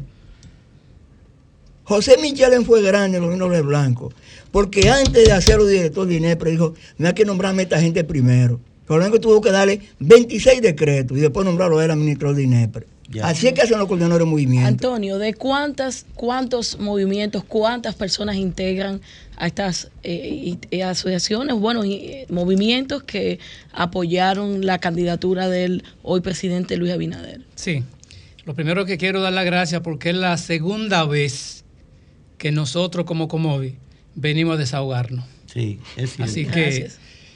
Esta es su casa. 836 movimientos Registrado. apoyaron a Luis Abinader para el llamado cambio, el tan esperado cambio. Y tres figuras representaban, ¿verdad?, a ese sector eterno para aglutinar antes de, o sea, antes de llegar. Ya ustedes mencionaron a Frankie García Fermín, mi compañero de trabajo incluso en la universidad, eh, Juan Rosa y Santiago Jacín. Juan Rosa Juan está en Rosa pensiones, ¿verdad? en jubilación y pensiones. Y Jacín Juan está Rosa en y Franklin por lo menos reciben a la gente, pero en el caso de Jacín me parece que a nadie. Muy ocupado. Entonces, ocupado. de esos 836 movimientos que aportaron más de 900 mil votos, Casi un millón de y votos. que se entienda, que se entienda, y muy importante lo que voy a decir ahora, 541 mil de nuevos votantes. Y ustedes saben, al igual que nosotros, que los partidos políticos tradicionales están desacreditados. Por esa razón, gente como yo y como otros, PRMistas, todavía nos dedicamos entonces a crear movimientos para captar ese voto de las personas que no creen en los partidos tradicionales. 300 y pico, 353 movimientos están alrededor nuestro, en la coalición de movimientos y organizaciones para el bienestar social, Comovis, que nosotros entendemos y hemos dicho en muchos medios que hay personas que están sumamente equivocados, porque incluso se habla de capacidad. Y en nuestra coalición hay sobrada capacidad. Y cuidado con mucha gente que están en posiciones con relación a muchos de nosotros. Así que no se vaya nadie a engañar en ese sentido. Nosotros estamos claros. Si tenemos la capacidad y tenemos la gente, a- por nosotros no hablará nadie. Por eso es que mañana, domingo 6 de marzo, en el auditorium del Club Mauricio Báez, 9 de la mañana, los presidentes de movimientos nos daremos cita ahí, porque estamos pensando firmes en hacer estructura. Comenzará, una, nadie- comenzará una reorientación de ustedes. Nos estamos estructurando para que nadie hable por nosotros. Y tenemos una dirección ejecutiva nacional donde esa cantidad de movimientos que estamos hablando, casi todos tienen presencia nacional e incluso con participación de personas en el plano internacional.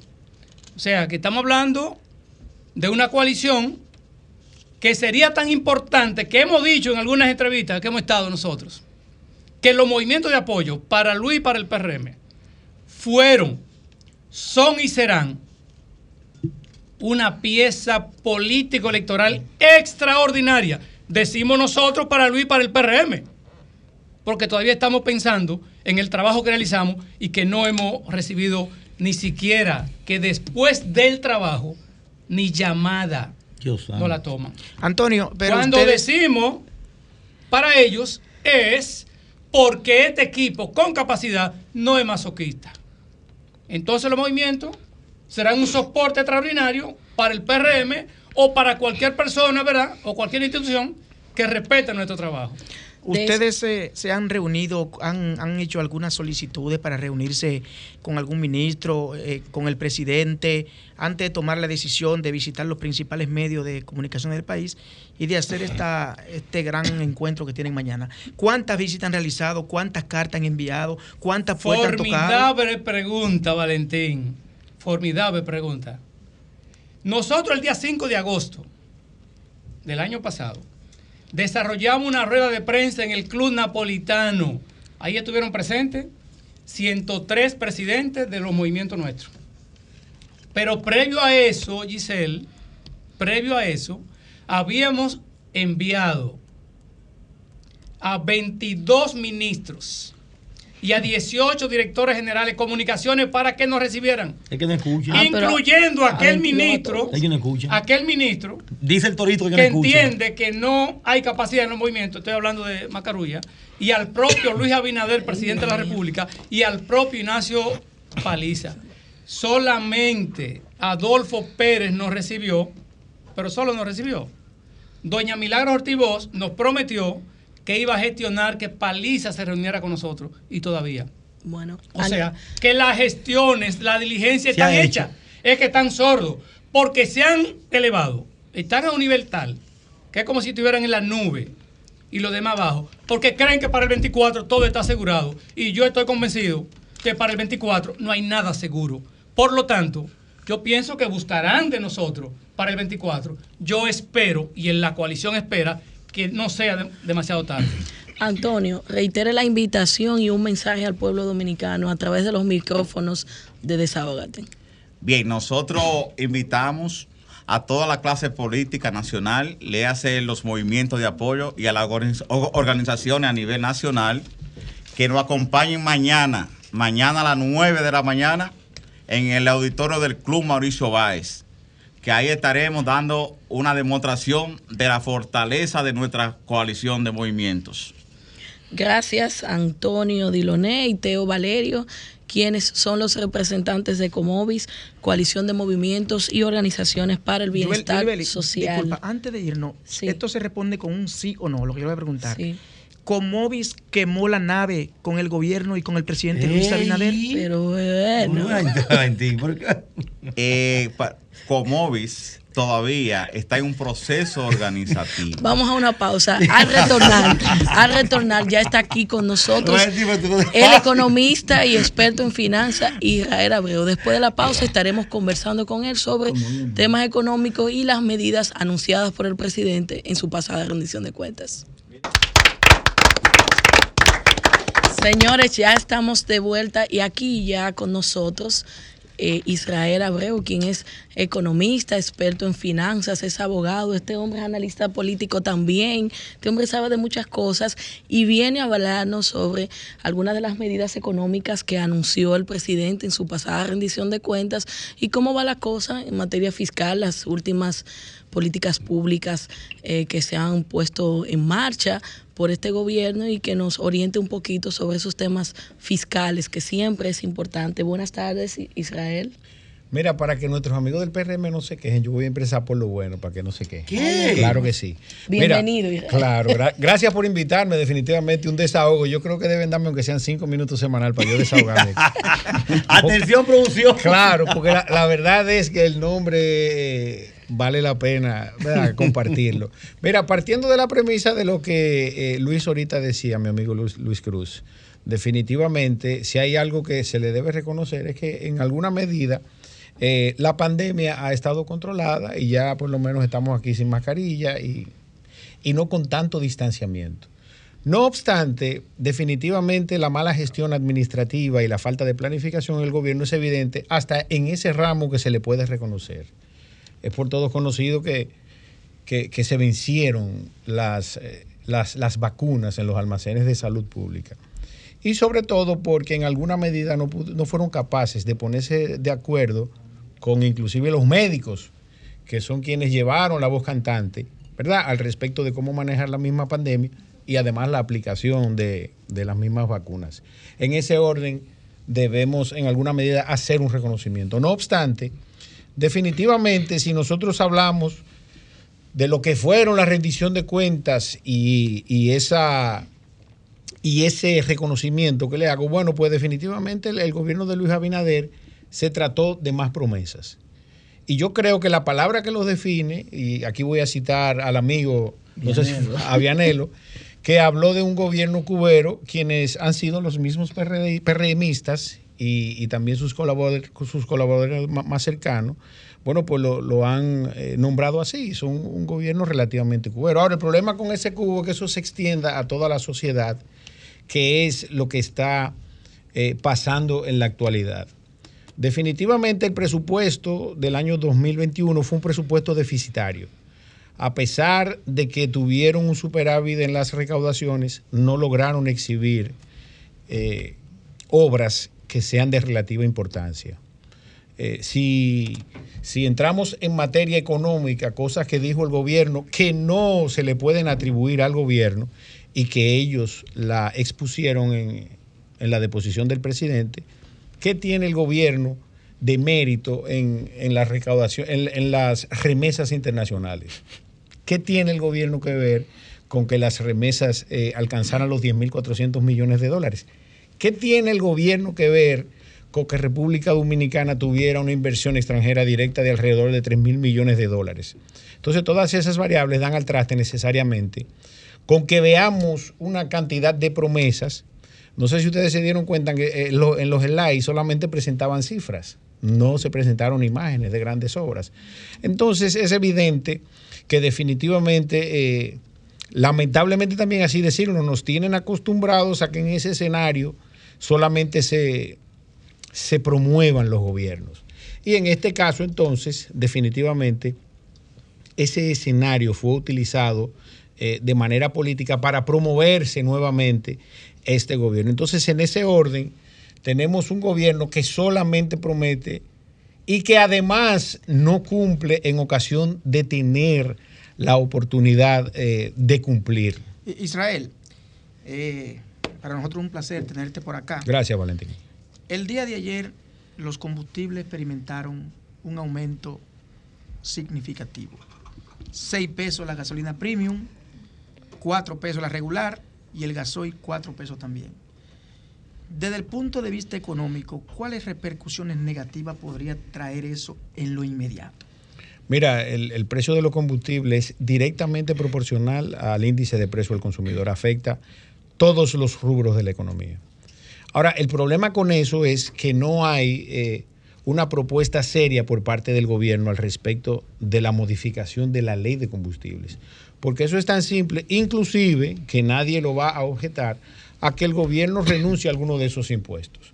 Ahora, peor todavía, para que ustedes tengan una idea y los ciudadanos que nos están viendo, que te lo digo responsablemente, no nos creemos falsas esperanzas al respecto de una ley que sea relativamente justa y que dé como resultado un control en los precios de los combustibles y que los ciudadanos nos beneficiemos y que además controle la inflación, porque la única medida que está tomando es eh, un subsidio generalizado en el caso de mantener los precios medianamente en la medida de sus posibilidades y otro focalizado en el caso del bono gas y en el caso de los transportistas. Entonces, y, si el subsidio se deja solo focalizado, porque aquí hay sectores recibiendo subsidios que no deben ser subsidiados. Y, y, son transparentes desde el punto de vista, o sea, que todo el mundo sabe, porque esas exenciones se contemplan en lo que es el gasto tributario, en, lo que a nosotros no nos cuestionan al respecto, son leyes, son leyes. Entonces, en ese orden... Por eso es importante lo que tú señalas, que, que, que las modificaciones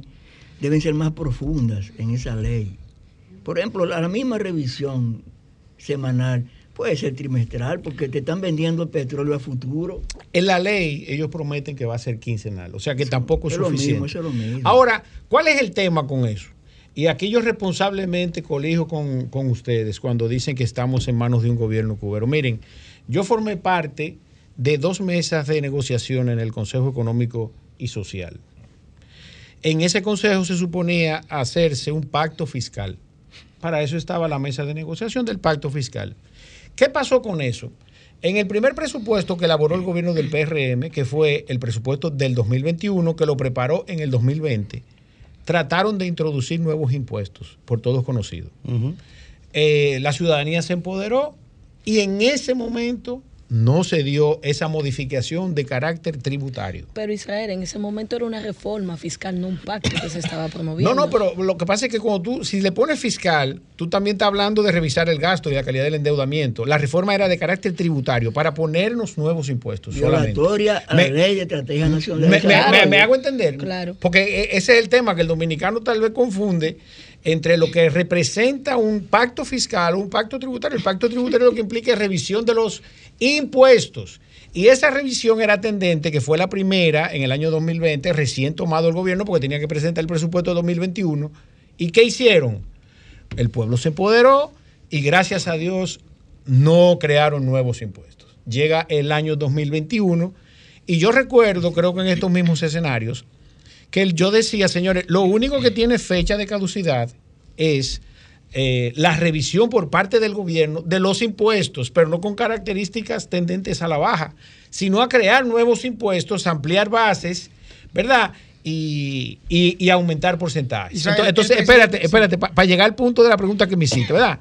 Entonces estamos claros que el gobierno tenía hasta octubre, porque tiene que presentar el presupuesto, para que haya una reforma tributaria no con carácter fiscal, porque el gobierno, a pesar de que se pasó ocho años en campaña diciendo que había que modificar la estructura del presupuesto, o sea, que había que invertir más en capital y menos gasto corriente, volvió y aprobó un presupuesto en una proporción 87% en gastos de inversión y en gastos corrientes y 13% en gastos de inversión, que es el reflejo de el no poder exhibir ninguna obra importante en el año 2021. Entonces, ¿Qué pasó?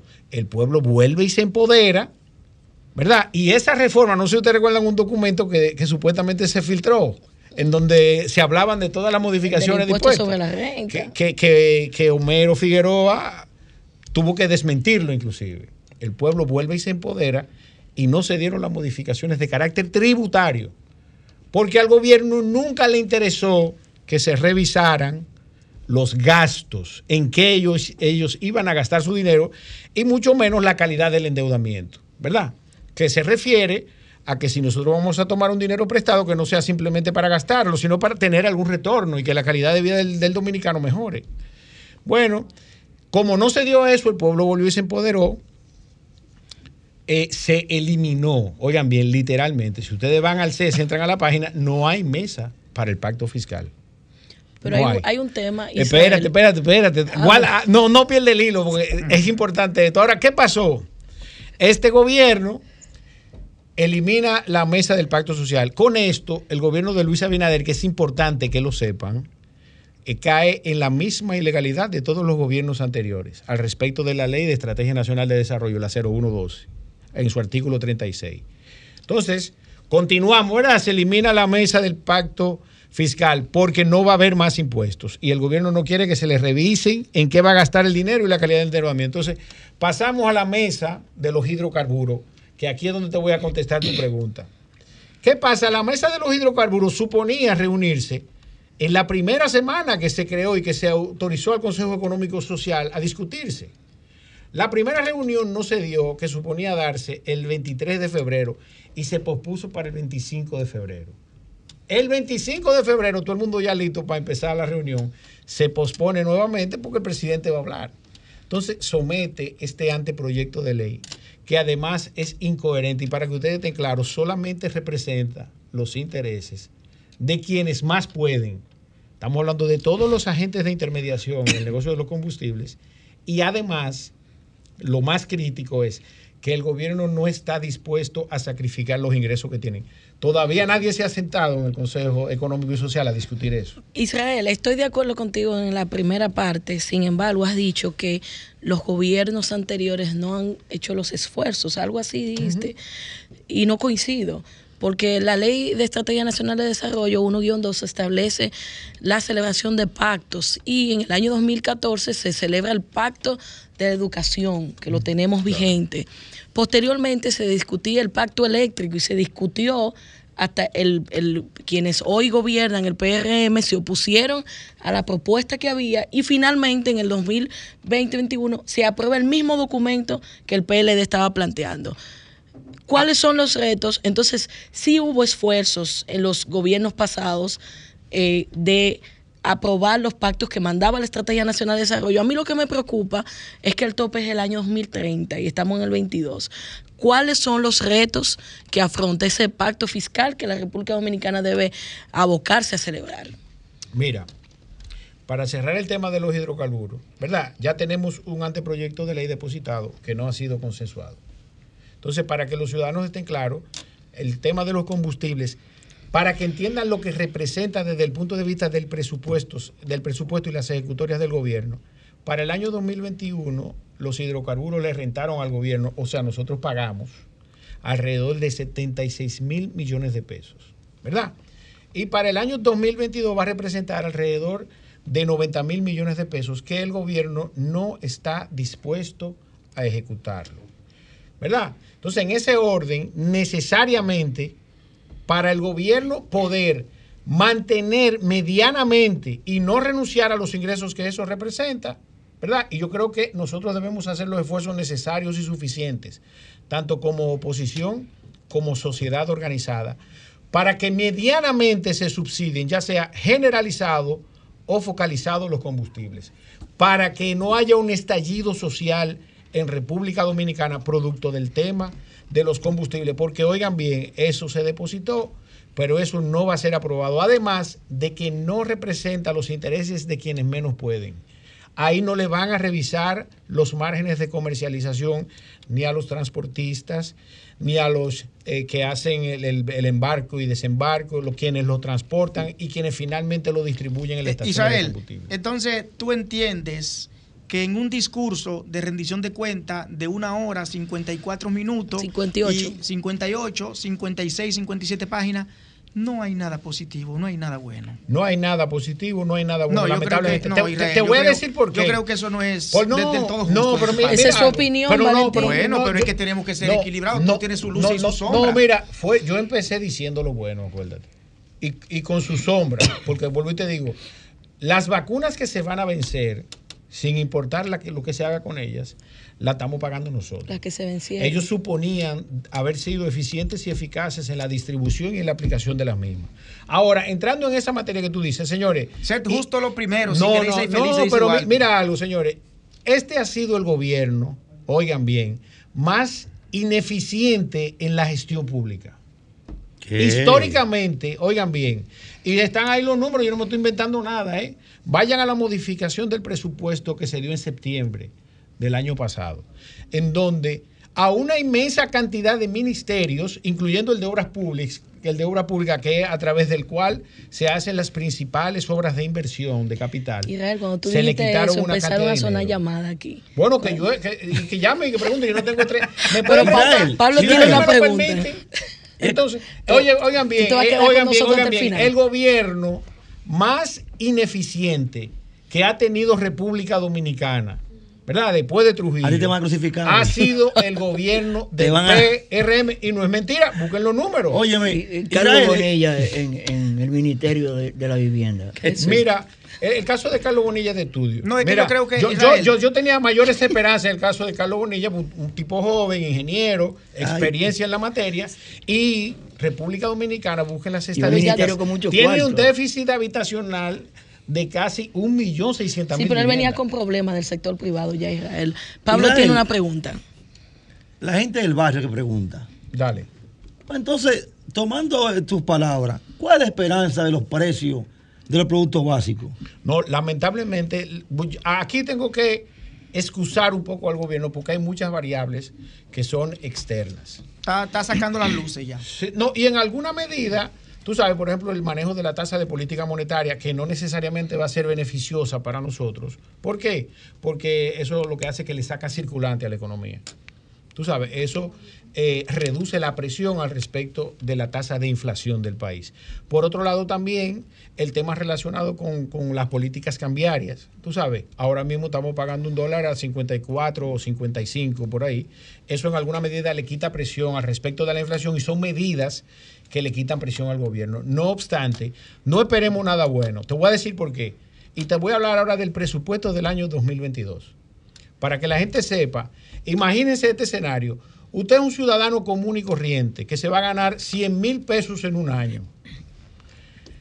Luis, si tú manejas tu clínica así, tú vas para la quiebra, por ejemplo. Tú tienes 100 mil pesos de presupuesto para el año.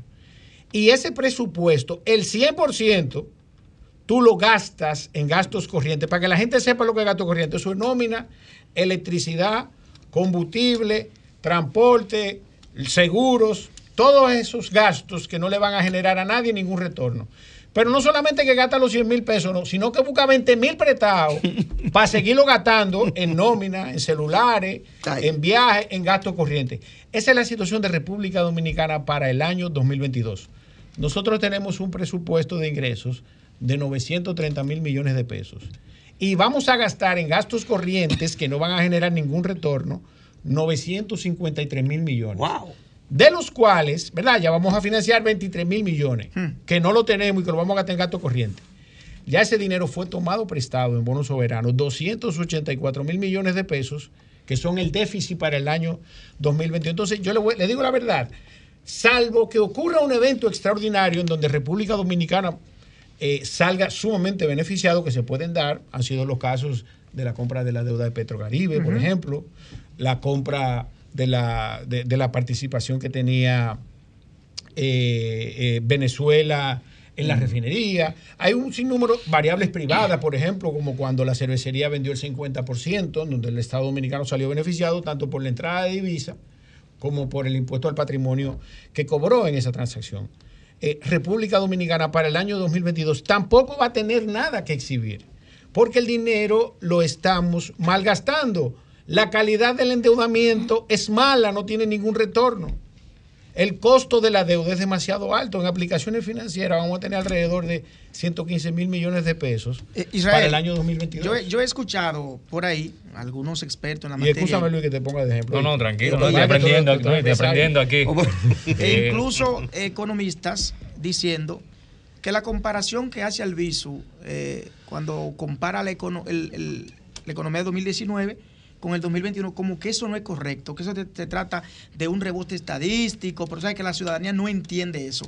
Eso es eh, prudente, profesional, que se compare el 2019 con el, con el 21 o con qué año realmente debió compararse. Explícale un poquito eso al país. No, mira, la, la economía tiene bases eh, que están establecidas. El año anterior es el que se compara con el año próximo. Eso es así. Ahora bien, eso no significa, y aquí vamos a platanarlo, ¿verdad? Lo más que tú. Rebote estadístico. Cuando la gente eh, eh, escucha eso, eh, cree que es una pelota de basquetbol y no entiende realmente eso. ¿Qué es te- eso? te voy a explicar qué pasa. Y eso al ciudadano que nos está viendo. Usted se ganó 100 mil pesos eh, en el año 2019. Por una situación X o Y, sus ingresos bajaron y nada más se ganó 90 mil, ¿verdad? 2019 100, 2020 90. 90. Llega el año 2021 y usted vuelve y se repone económicamente. Entonces, Digamos, entonces sí. ahora, ¿qué pasa? Que esa reposición se compara con el año anterior.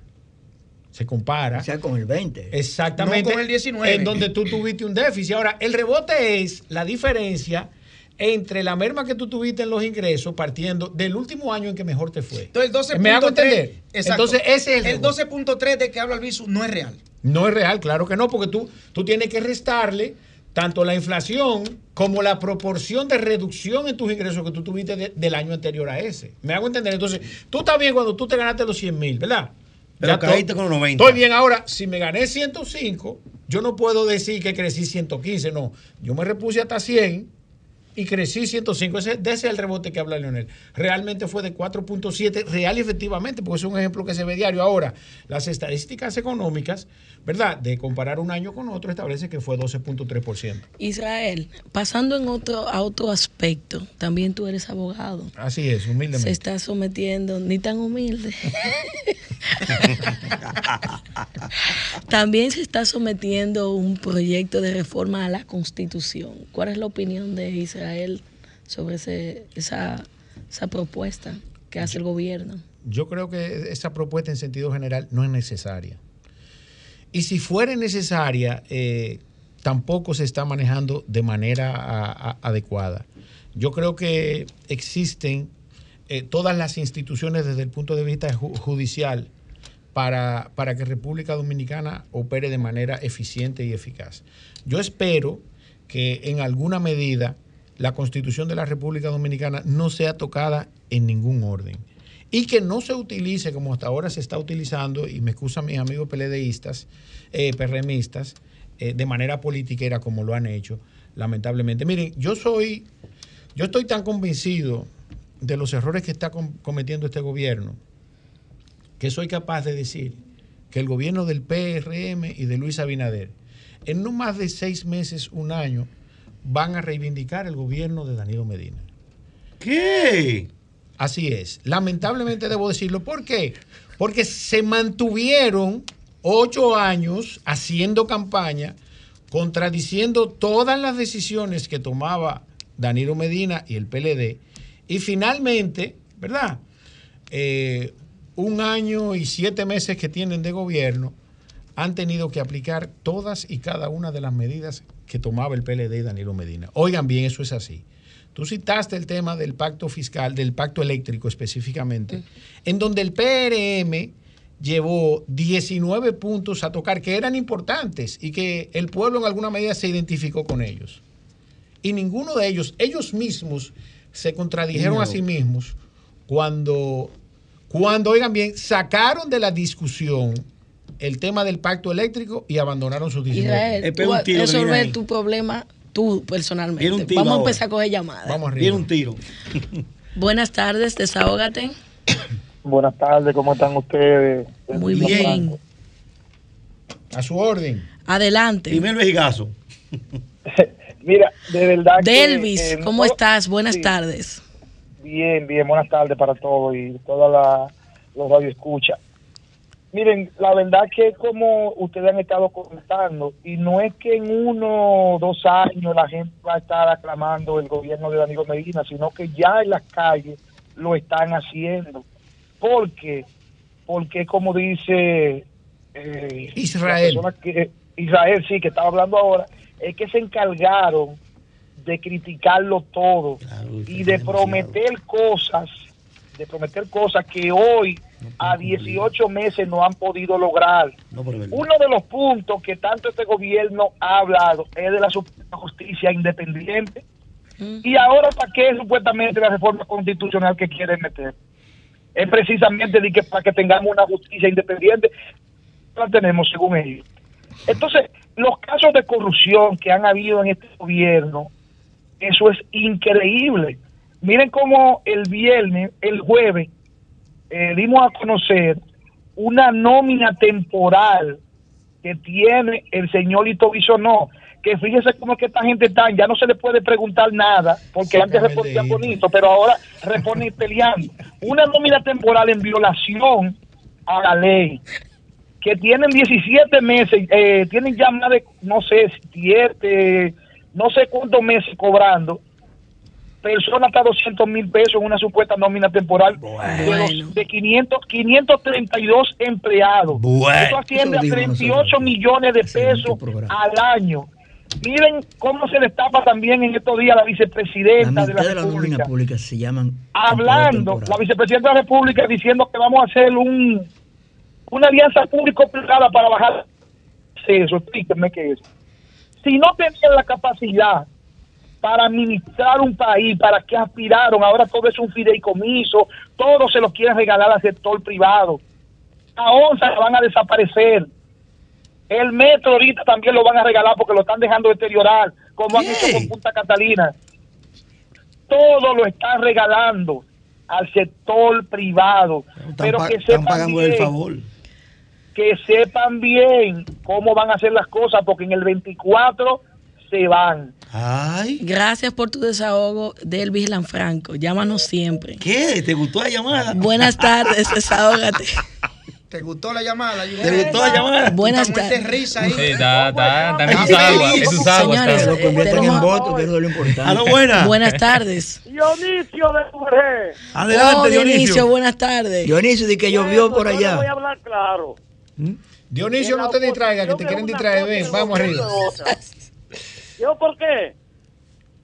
El amigo, porque soy, oy- fui, fui oyente de él, es un, es un medio de comunicación hermano, y, y compartimos juntos las líneas del Partido Reformista Social Cristiano, Eddie Alcántara y yo. ¿Quién es ¿Qué ese? pasa? Eddie Yo Alcántara. los medios de consumidor, consumidor. ¿Aló? Sí, sí, dele. Dionisio, le escuchamos. A ti te cree como que Eddie Alcántara cree como yo sufro de amnesia. Las veces que el señor habló y, y planificó y pintó un No, hermano, Eddie está haciendo un buen trabajo en Proconsumidor. pero pero déjame hablarte, hermano. Habla, Dionisio, hombre. Que se desahogue. pajaritos en el aire. Y sin embargo, ahora es el momento que el pueblo lo necesita a él para defender a, a los consumidores Es de este pueblo. Y ya ni dice ni pi ni po. Ahora sí le convino el señor que convino, que está lúcido. Él quería llegar donde está. Y entonces, ¿para qué tú buscaste esa posición? Eddie Alcántara, renuncia de ahí que tú no estás. ¡Ey! Gracias por su Gracias, desahogo, Dionisio. Dionisio. Aló, buena. Buenas tardes, desahógate. Amén, ¿cómo están ustedes? Bien, Bien, ahora usted. mejor. La romana. Adelante, Romana. Sí, primitiva, que sepa. Hola, primitiva. ¿Cuánto tiempo? Sí, no, pero yo siempre le escucho. Buenas tardes a ese. gran- Primitiva, dime, ¿cómo tú estás? ¿Cómo está la rumana, económicamente hablando? Bueno, la romana está en ruina, mi amor. ¿Qué? Sí, la romana parece que, que como que ha venido un ciclón y, y ha dejado muchos... ¿Le dio con todo? Sí, no, no, no, la romana está en el suelo. Porque no va a Nueva Romana. un caos en el Que tráfico. vaya a pasa es que en Romana. Romana hay tres romanas. Claro, claro. ¿Cómo? Son tres romanas en una, en una sola provincia. bueno, bueno.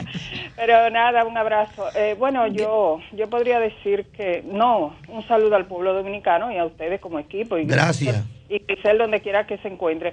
Miren, el comentario del, del joven brillante, ustedes todos son buenos, de verdad que esta patria no todo está perdido, porque cuando hay personas con capacidad como ustedes y que están en un medio de comunicación para llevarle luz a, a- a- la gente y sin odio y sin, sin, sin rencor y sin insulto y sin estar hablando mentira, eh, eh, eh, eso, eso es patria, eso es patria.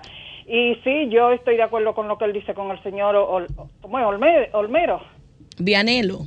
No, no, no. No, medio, lo que él dice sobre el sí, medio. el señor vocero de, de, de, de Abinader. Ah, Homero Sí, Homero, Homero, Homero. sí, es que- Es Figueroa. que esos voceros deben llevar, tienen que tener, tener un discurso diferente. No, pero Todo el mundo no es ladrón y delincuente en este país. No, para nada, para nada. Aquí hay mucha gente seria, pero mucha gente. Aquí vemos más serios que, que, que, que delincuentes. Eh, Y, y, en la, y sobre todo en la política. Ya, llama Gracias, siempre, primitiva. Este es tuyo.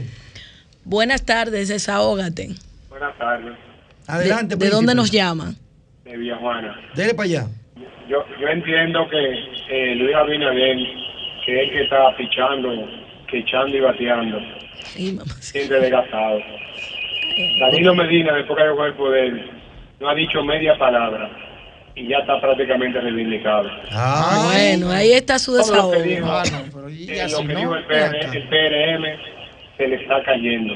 Solo Luis es que puede levantar la voz y ya está desgastado. A, a mí me gustaría, amigo oyente, que alguien del PRM llame y que me diga, per- perdón, cuál va a ser el discurso de el mismo Luis Abinader si se va a reelegir, de José Ignacio Paliza, mi amigo, y de Farideh Raful ahora, porque ya, ya, ya no tienen que prometer. Pero a Farideh no le gana a nadie en la capital. ¿Quién dijo? desgastados. No hay un solo PLD no tiene candidato a senador en la capital. Porque todo lo que dijeron se le ha Ni alcalde tampoco tenemos que ser claros en eso, no. señores. Usted está equivocado. No, no, No no, espérate, tiene no, el PLD candidato a senador en la capital, mano. El PLD Pero- ni tiene candidato a alcalde en no el te distrito, dejes ni tiene distraer, no te candidato a distraer. Sí, no te dejes distraer. No te dejes distraer. No te dejes distraer. No, ¿A quién usted va a apoyar? Al de ellos. ¿Cuál ¿Y es? cuál ¿Cuál es? un candidato a senador? ¿Cuál es? ¿Cuál. ¿Qué es diputado ahora? Ah, ¿Cómo? Pero dilo, sí, menciona no. nombre. Sí, ese, ese. Es cuando hagamos el pacto. Déjame decirte algo. Es ahora. Sigue con tu llamada. ¿Cómo? Aló, buena. Gra- gracias Yo por quiero decir algo con relación a eso que él dijo. Yo quiero Ah, ver cuál va a ser el sueño que no va No a me, no me gustó esa que dijo. Mira, No, mira. que, ella, que esa No, persona gana de nuevo, claros, ¿no? Lo que dice claro. nuestro compañero La Pablo. persona que más mal No es la, Esa persona no es la a la que él se refiere- No es la presidencial. ¿eh? ¿A dónde? Estoy hablando de la senaduría. No, ahí no hay que sacar 50 más uno para senador. ¿A dónde? Ni para diputado tampoco. Pero no- 50 más uno es para la Si presidencial. ella ¿Sabes gana, por por- qué si ella gana es porque somos masoquistas. ¿Tú sabes por qué ella ganó? Con el 25. Mira. Porque se montó en la, mira, se montó en la ola. Pero Sí, ya se sí. acabó el discurso. No, y- ya no habla de préstamo. nuestro amigo gana, No habla de préstamo. amigo gana. Y, y Paliza no habla de los No combustibles. habla de préstamo ni combustible. ¿Cuál es el discurso de ahora? ¿No tienen discurso? Bueno, Pablo, ahora que Te recuerdo. subimos los huevos. Exactamente. no tienen discurso. Ah, En no. ante todo, eh, oye, escúchame, doctora. Había un equipo de comunicación, todas las intervenciones de ella la grababan. Lo mismo. Tantos préstamos con tantos millones, tantos centavos. Y la gente compraba el discurso. ¿Y ahora cuál es el discurso? Que Pero fueron, entonces- que fueron los que más dinero cogieron Dicho prestado. todo eso, dicho todo eso, Cualquiera ¿cuál es el gana. candidato senador? Pero que todo el mundo lo sabemos. cualquiera. Es que no, no tiene que ser del PLD. ¿no? No, El que tiene que ser del PLD. Señores, vamos a llevarle buenas noticias. No tiene que ser del PLD. Buenas noticias a nuestros a nuestros radioescuchas. No Vamos a Senado llevarle que se vota. buenas no, noticias. afuera. no he dicho eso. estamos hablando de otro Recuerden, recuerden que el próximo sábado tenemos el Desahógate con la Diáspora Ay, y el sorpresón que 15. se entregó el, el sábado 15. pasado. Voy a estar con la diáspora en Nueva York el próximo Sí. sábado. Ah, pues tú vas a entregar también. Allá se van a entregar. bueno, ya lo comprometieron, pero atentos para que los 15 primeros eh, radioescuchas que nos llamen el próximo sábado se llevan una orden de, De compras mil. de canasta familiar de mil pesos. De 15 milongas. Pero oyentes eso no da para nada van a mismo, ser premiados con el sorpresón. Un hábito de aceite. Luis, espérese, No da para nada. espérese, No Luis. No da para nada. Espérese. No da. Hay que ser sincero, no da para nada. Sacamos Porque yo, yo, fui, yo fui con gente de la clínica con los 1.500 pesos. Luis, y de verdad. ¿y cuánto no da- le ponen a la gente en Supérate? Bueno, ta- pero que yo no estoy- 1600, tampoco, 1600. tampoco estoy celebrando eso. Ah, pero y nosotros, Yo pero tampoco estoy- nosotros Es más, yo prefiero no no somos nada. gobierno y estamos dando mil Estamos a 15. entregando. pues, mira, Yo prefiero no darle nada mejor. No, no. No, porque al fin y al cabo como que es una vergüenza lo que estamos que dando. Atentos, 500. atentos a todos nuestros coge hasta radio 500. A no todos nuestros radio escuchas, atentos el próximo sábado, que el sorpresón trae 15 bonos de mil pesos para los Hasta 15. hoy. No, van a ser Hasta 5 ahora hay más. 15. Hasta ahora hay 15. No yo espero, ya. yo espero que Ah, me Luis, emociono ya. Tenemos Luis ponga, lado ya que no Luis que ponga den de mil, de mil. 5 de 2 mil. No, porque no. dice- Él dijo que de mil no va a dar, va a dar más. Sí, es verdad, porque mil no va a dar. Te estoy hablando, tú ves. Gente, así nosotros aceitamos. Sí, siga, compañera. Pablo, ¿cuánto te va a poner? Yo, yo, yo vi lo mío. Eran 12, ya van, van por 15. Ah, Ahí yo vi lo mío. Wow. Señores, Claro. e- e- este gobierno, si dividimos el discurso y decimos que fueron dos horas y dividimos eso en espacios de a cinco minutos, utilizó, es verdad, algún tipo de promesa con sinónimos como haremos, vamos a hacer, ejecutaremos, Sí, ¿verdad? Todo fue a futuro, Oigan bien, Israel. más de 40 veces. Promesa Para que futurista. ustedes- Tú sabes, Israel. Míralo aquí. Yo no-. Es muy bien, estamos haciendo. Tú Estamos sabes. Israel, que yo personalmente no soy político, Una no vez. tengo la experiencia que todos ustedes tienen aquí, pero sí tengo que decir que en el ámbito de salud, eh, tal vez hay cosas que no, no, no to- no todos estamos de acuerdo, pero sí eh, él ha valorado a los eh, staff de salud. En, por ejemplo, eh, en el momento un residente médico, un ejemplo, o un médico general ganaba 30 mil pesos. Hoy en día gana 60 mil. Ah, no, está bien. Eso, también aparte de eso, nos han valorado en las infraestructuras hospitalarias y muchísimas cosas más que los médicos y- o las enfermeras se han podido beneficiar gracias a este gobierno. O sea, Los comprobentes de ayer en Boca Chica. Pero e- ese, ese es, un, doctor ese es un Cordero mérito de ese gobierno. Estoy muy de acuerdo contigo. Sí, Ahora, sí, sí, sí. eh, El sector a- salud ahora mira, ha cambiado. para que ustedes No, pa- pa- Las para recaudaciones que ustedes también, señores. que- La- que- las recaudaciones Sí, pero miren una se han manejado de manera No, razonable. no, pero mira, da- dame un chance, porque eh, eso no es así. Porque vamos a partir de lo que ellos han prometido.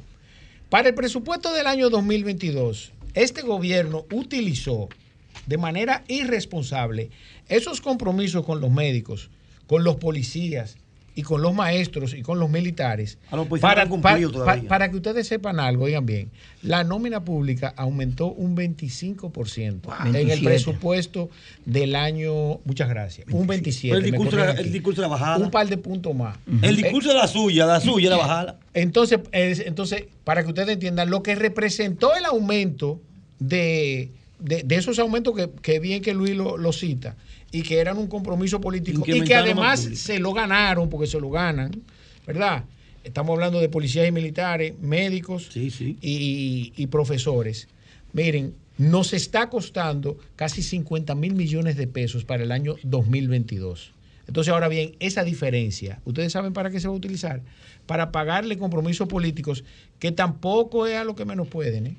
Para que ustedes estén claros. Cuando tú tienes una diferencia salarial entre un policía y un funcionario de nivel medio en el Estado Dominicano, te das cuenta que es a quienes más a- va a beneficiar a quienes más Que pueden, se no criticaba mucho lo que ganaban los, los funcionarios anteriores. Los que están ahora ganan más que los anteriores. Y hay- ya me critica.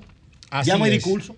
Ya el aumento de la nómina pública, que para que usted sepa, profesor, que usted tiene los números ahí, nosotros vamos a financiar en 23 mil millones de pesos ese aumento en la nómina pública. Una Nosotros cosita. vamos a coger prestado para pagar nómina. Una cosita.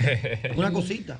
Lo que antes era malo, ahora es bueno y lo multiplican. Entonces, yo quiero, oigan bien, yo estoy desesperado porque llegue el 24, que ¿Qué? gracias a Dios, nada más le quedan 29 meses en el gobierno. ¿Qué va a pasar en el 24? Yo quiero ver a José Ignacio famoso. Paliza, a Farideh Raful y al mismo Luis Abinader haciendo campaña, ¿verdad? Haciendo promesas. Ven acá, Israel, pero tú tienes perfil político y no te vamos a ver en el 24 en alguna boleta. No, pero claro que sí. Mira, Yo aspiré en, para un en- diputado. en- en el año 2020. Lamentablemente, eh, la ola que se llevó un grupo de gente que necesariamente. Yo le voy a decir algo. Al margen de las críticas que le podamos hacer a las pasadas autoridades, el Congreso de la República Dominicana, en ambas cámaras, yo creo que desde el punto de vista intelectual decreció. ¿Y económico? Lamentablemente así decirlo. Y económico ni se diga, las muestras están ahí. La- las críticas, ¿por qué Luis Abinader se ha constituido en el gobierno que más dinero ha cogido prestado? Cuando se suponía que era lo contrario. Entonces, definitivamente, ellos mismos se han contradecido en el ejercicio del poder. Yo estoy de acuerdo con- con que se apruebe la ley de extinción de antes, dominio. Antes que me vaya el tiempo, un Eh, anuncio. No, que- ¿Está de acuerdo con la ley de extinción de dominio? Como está creada en República Dominicana, no puedo estar de acuerdo con Es que no hay, no hay ninguna creada. Hay cuatro proyectos sometidos. Exacto, proyecto, muchas gracias. Ese, esos anteproyectos que están sometidos definitivamente tienen que ser revisados. Porque, Pero eh, que son revisados. son- bueno, pues deben ser revisados en función de que no se conviertan en, herra- en herramientas autoritarias. Lo que yo no estoy de acuerdo con que sea, las leyes son- no son retroactivas. Lamentablemente, si se aprueba una ley de extinción de dominio, lo que se robaron del 1930 para acá más que en los bolsillos de la gente. Aquí hay un problema aquí muy poca gente puede justificar lo que Se tiene gasta este mucho país. dinero en los medios de comunicación anunciando la creación de empleo. Que de hecho recuperamos todos los empleos de la pandemia. No, señor. Pero lo dice un anuncio que anda por ahí en los Bueno, tal vez ellos dirán eso porque hubo muchas empresas cerradas y volvieron a abrir. Bueno, lo dice un anuncio que recuperan todos los empleos. Ahora, yo voy a, hacer- yo voy a hacer un anuncio. Pero es verdad. Hay unas cooperativas eléctricas que están formadas, que trabajan en los barrios, en los barrios más pobres. En esa cooperativa eléctrica trabajan más de mil personas, que son del barrio. Muchachos jóvenes del barrio, que ellos le educan, le enseñan el oficio de corte y reconexión y hacen un trabajo. Y de ahí viven. No están en la calle robando, no están en la calle atracando. Ahora van detrás de ellas de la cooperativa. Este gobiernazo, ahora va a estar la cooperativa. ¿Sabe qué que hacer la cooperativa? Quitarla. Eliminarla.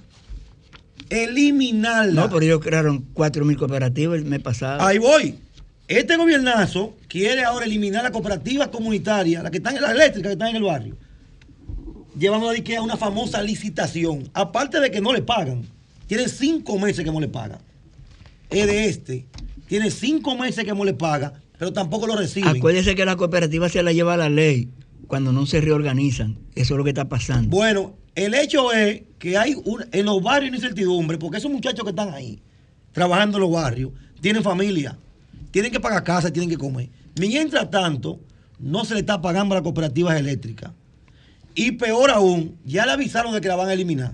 Israel. Así que le dejo esa cosita para que vayan pensándolo. Israel, tú como una de las personas más informadas en este país, ¿Cómo andan los números? ¿Tú has visto estadísticas, eh, encuestas? Te, te ¿Tú has visto encuestas, eh, posicionamiento? ¿Cómo va el líder? El, líder ¿cómo va? Luis Abinader, posicionamiento PLD, posicionamiento Fuerza del Pueblo. ¿Cómo andan el los líder, números? Es que sabe fuerza del Pueblo no, Valentín. ¿Cómo va Leonel Fernández? la Fuerza del Pueblo, que es un partido organizado. Yo vi, yo vi una encuesta. y creciendo. Observé una encuesta privada, que me voy a reservar el nombre, eh, pero no soy político, o sea, lo vi, lo vi los números. Pero no te hagas chiquito para que te no, no, déjame decirle.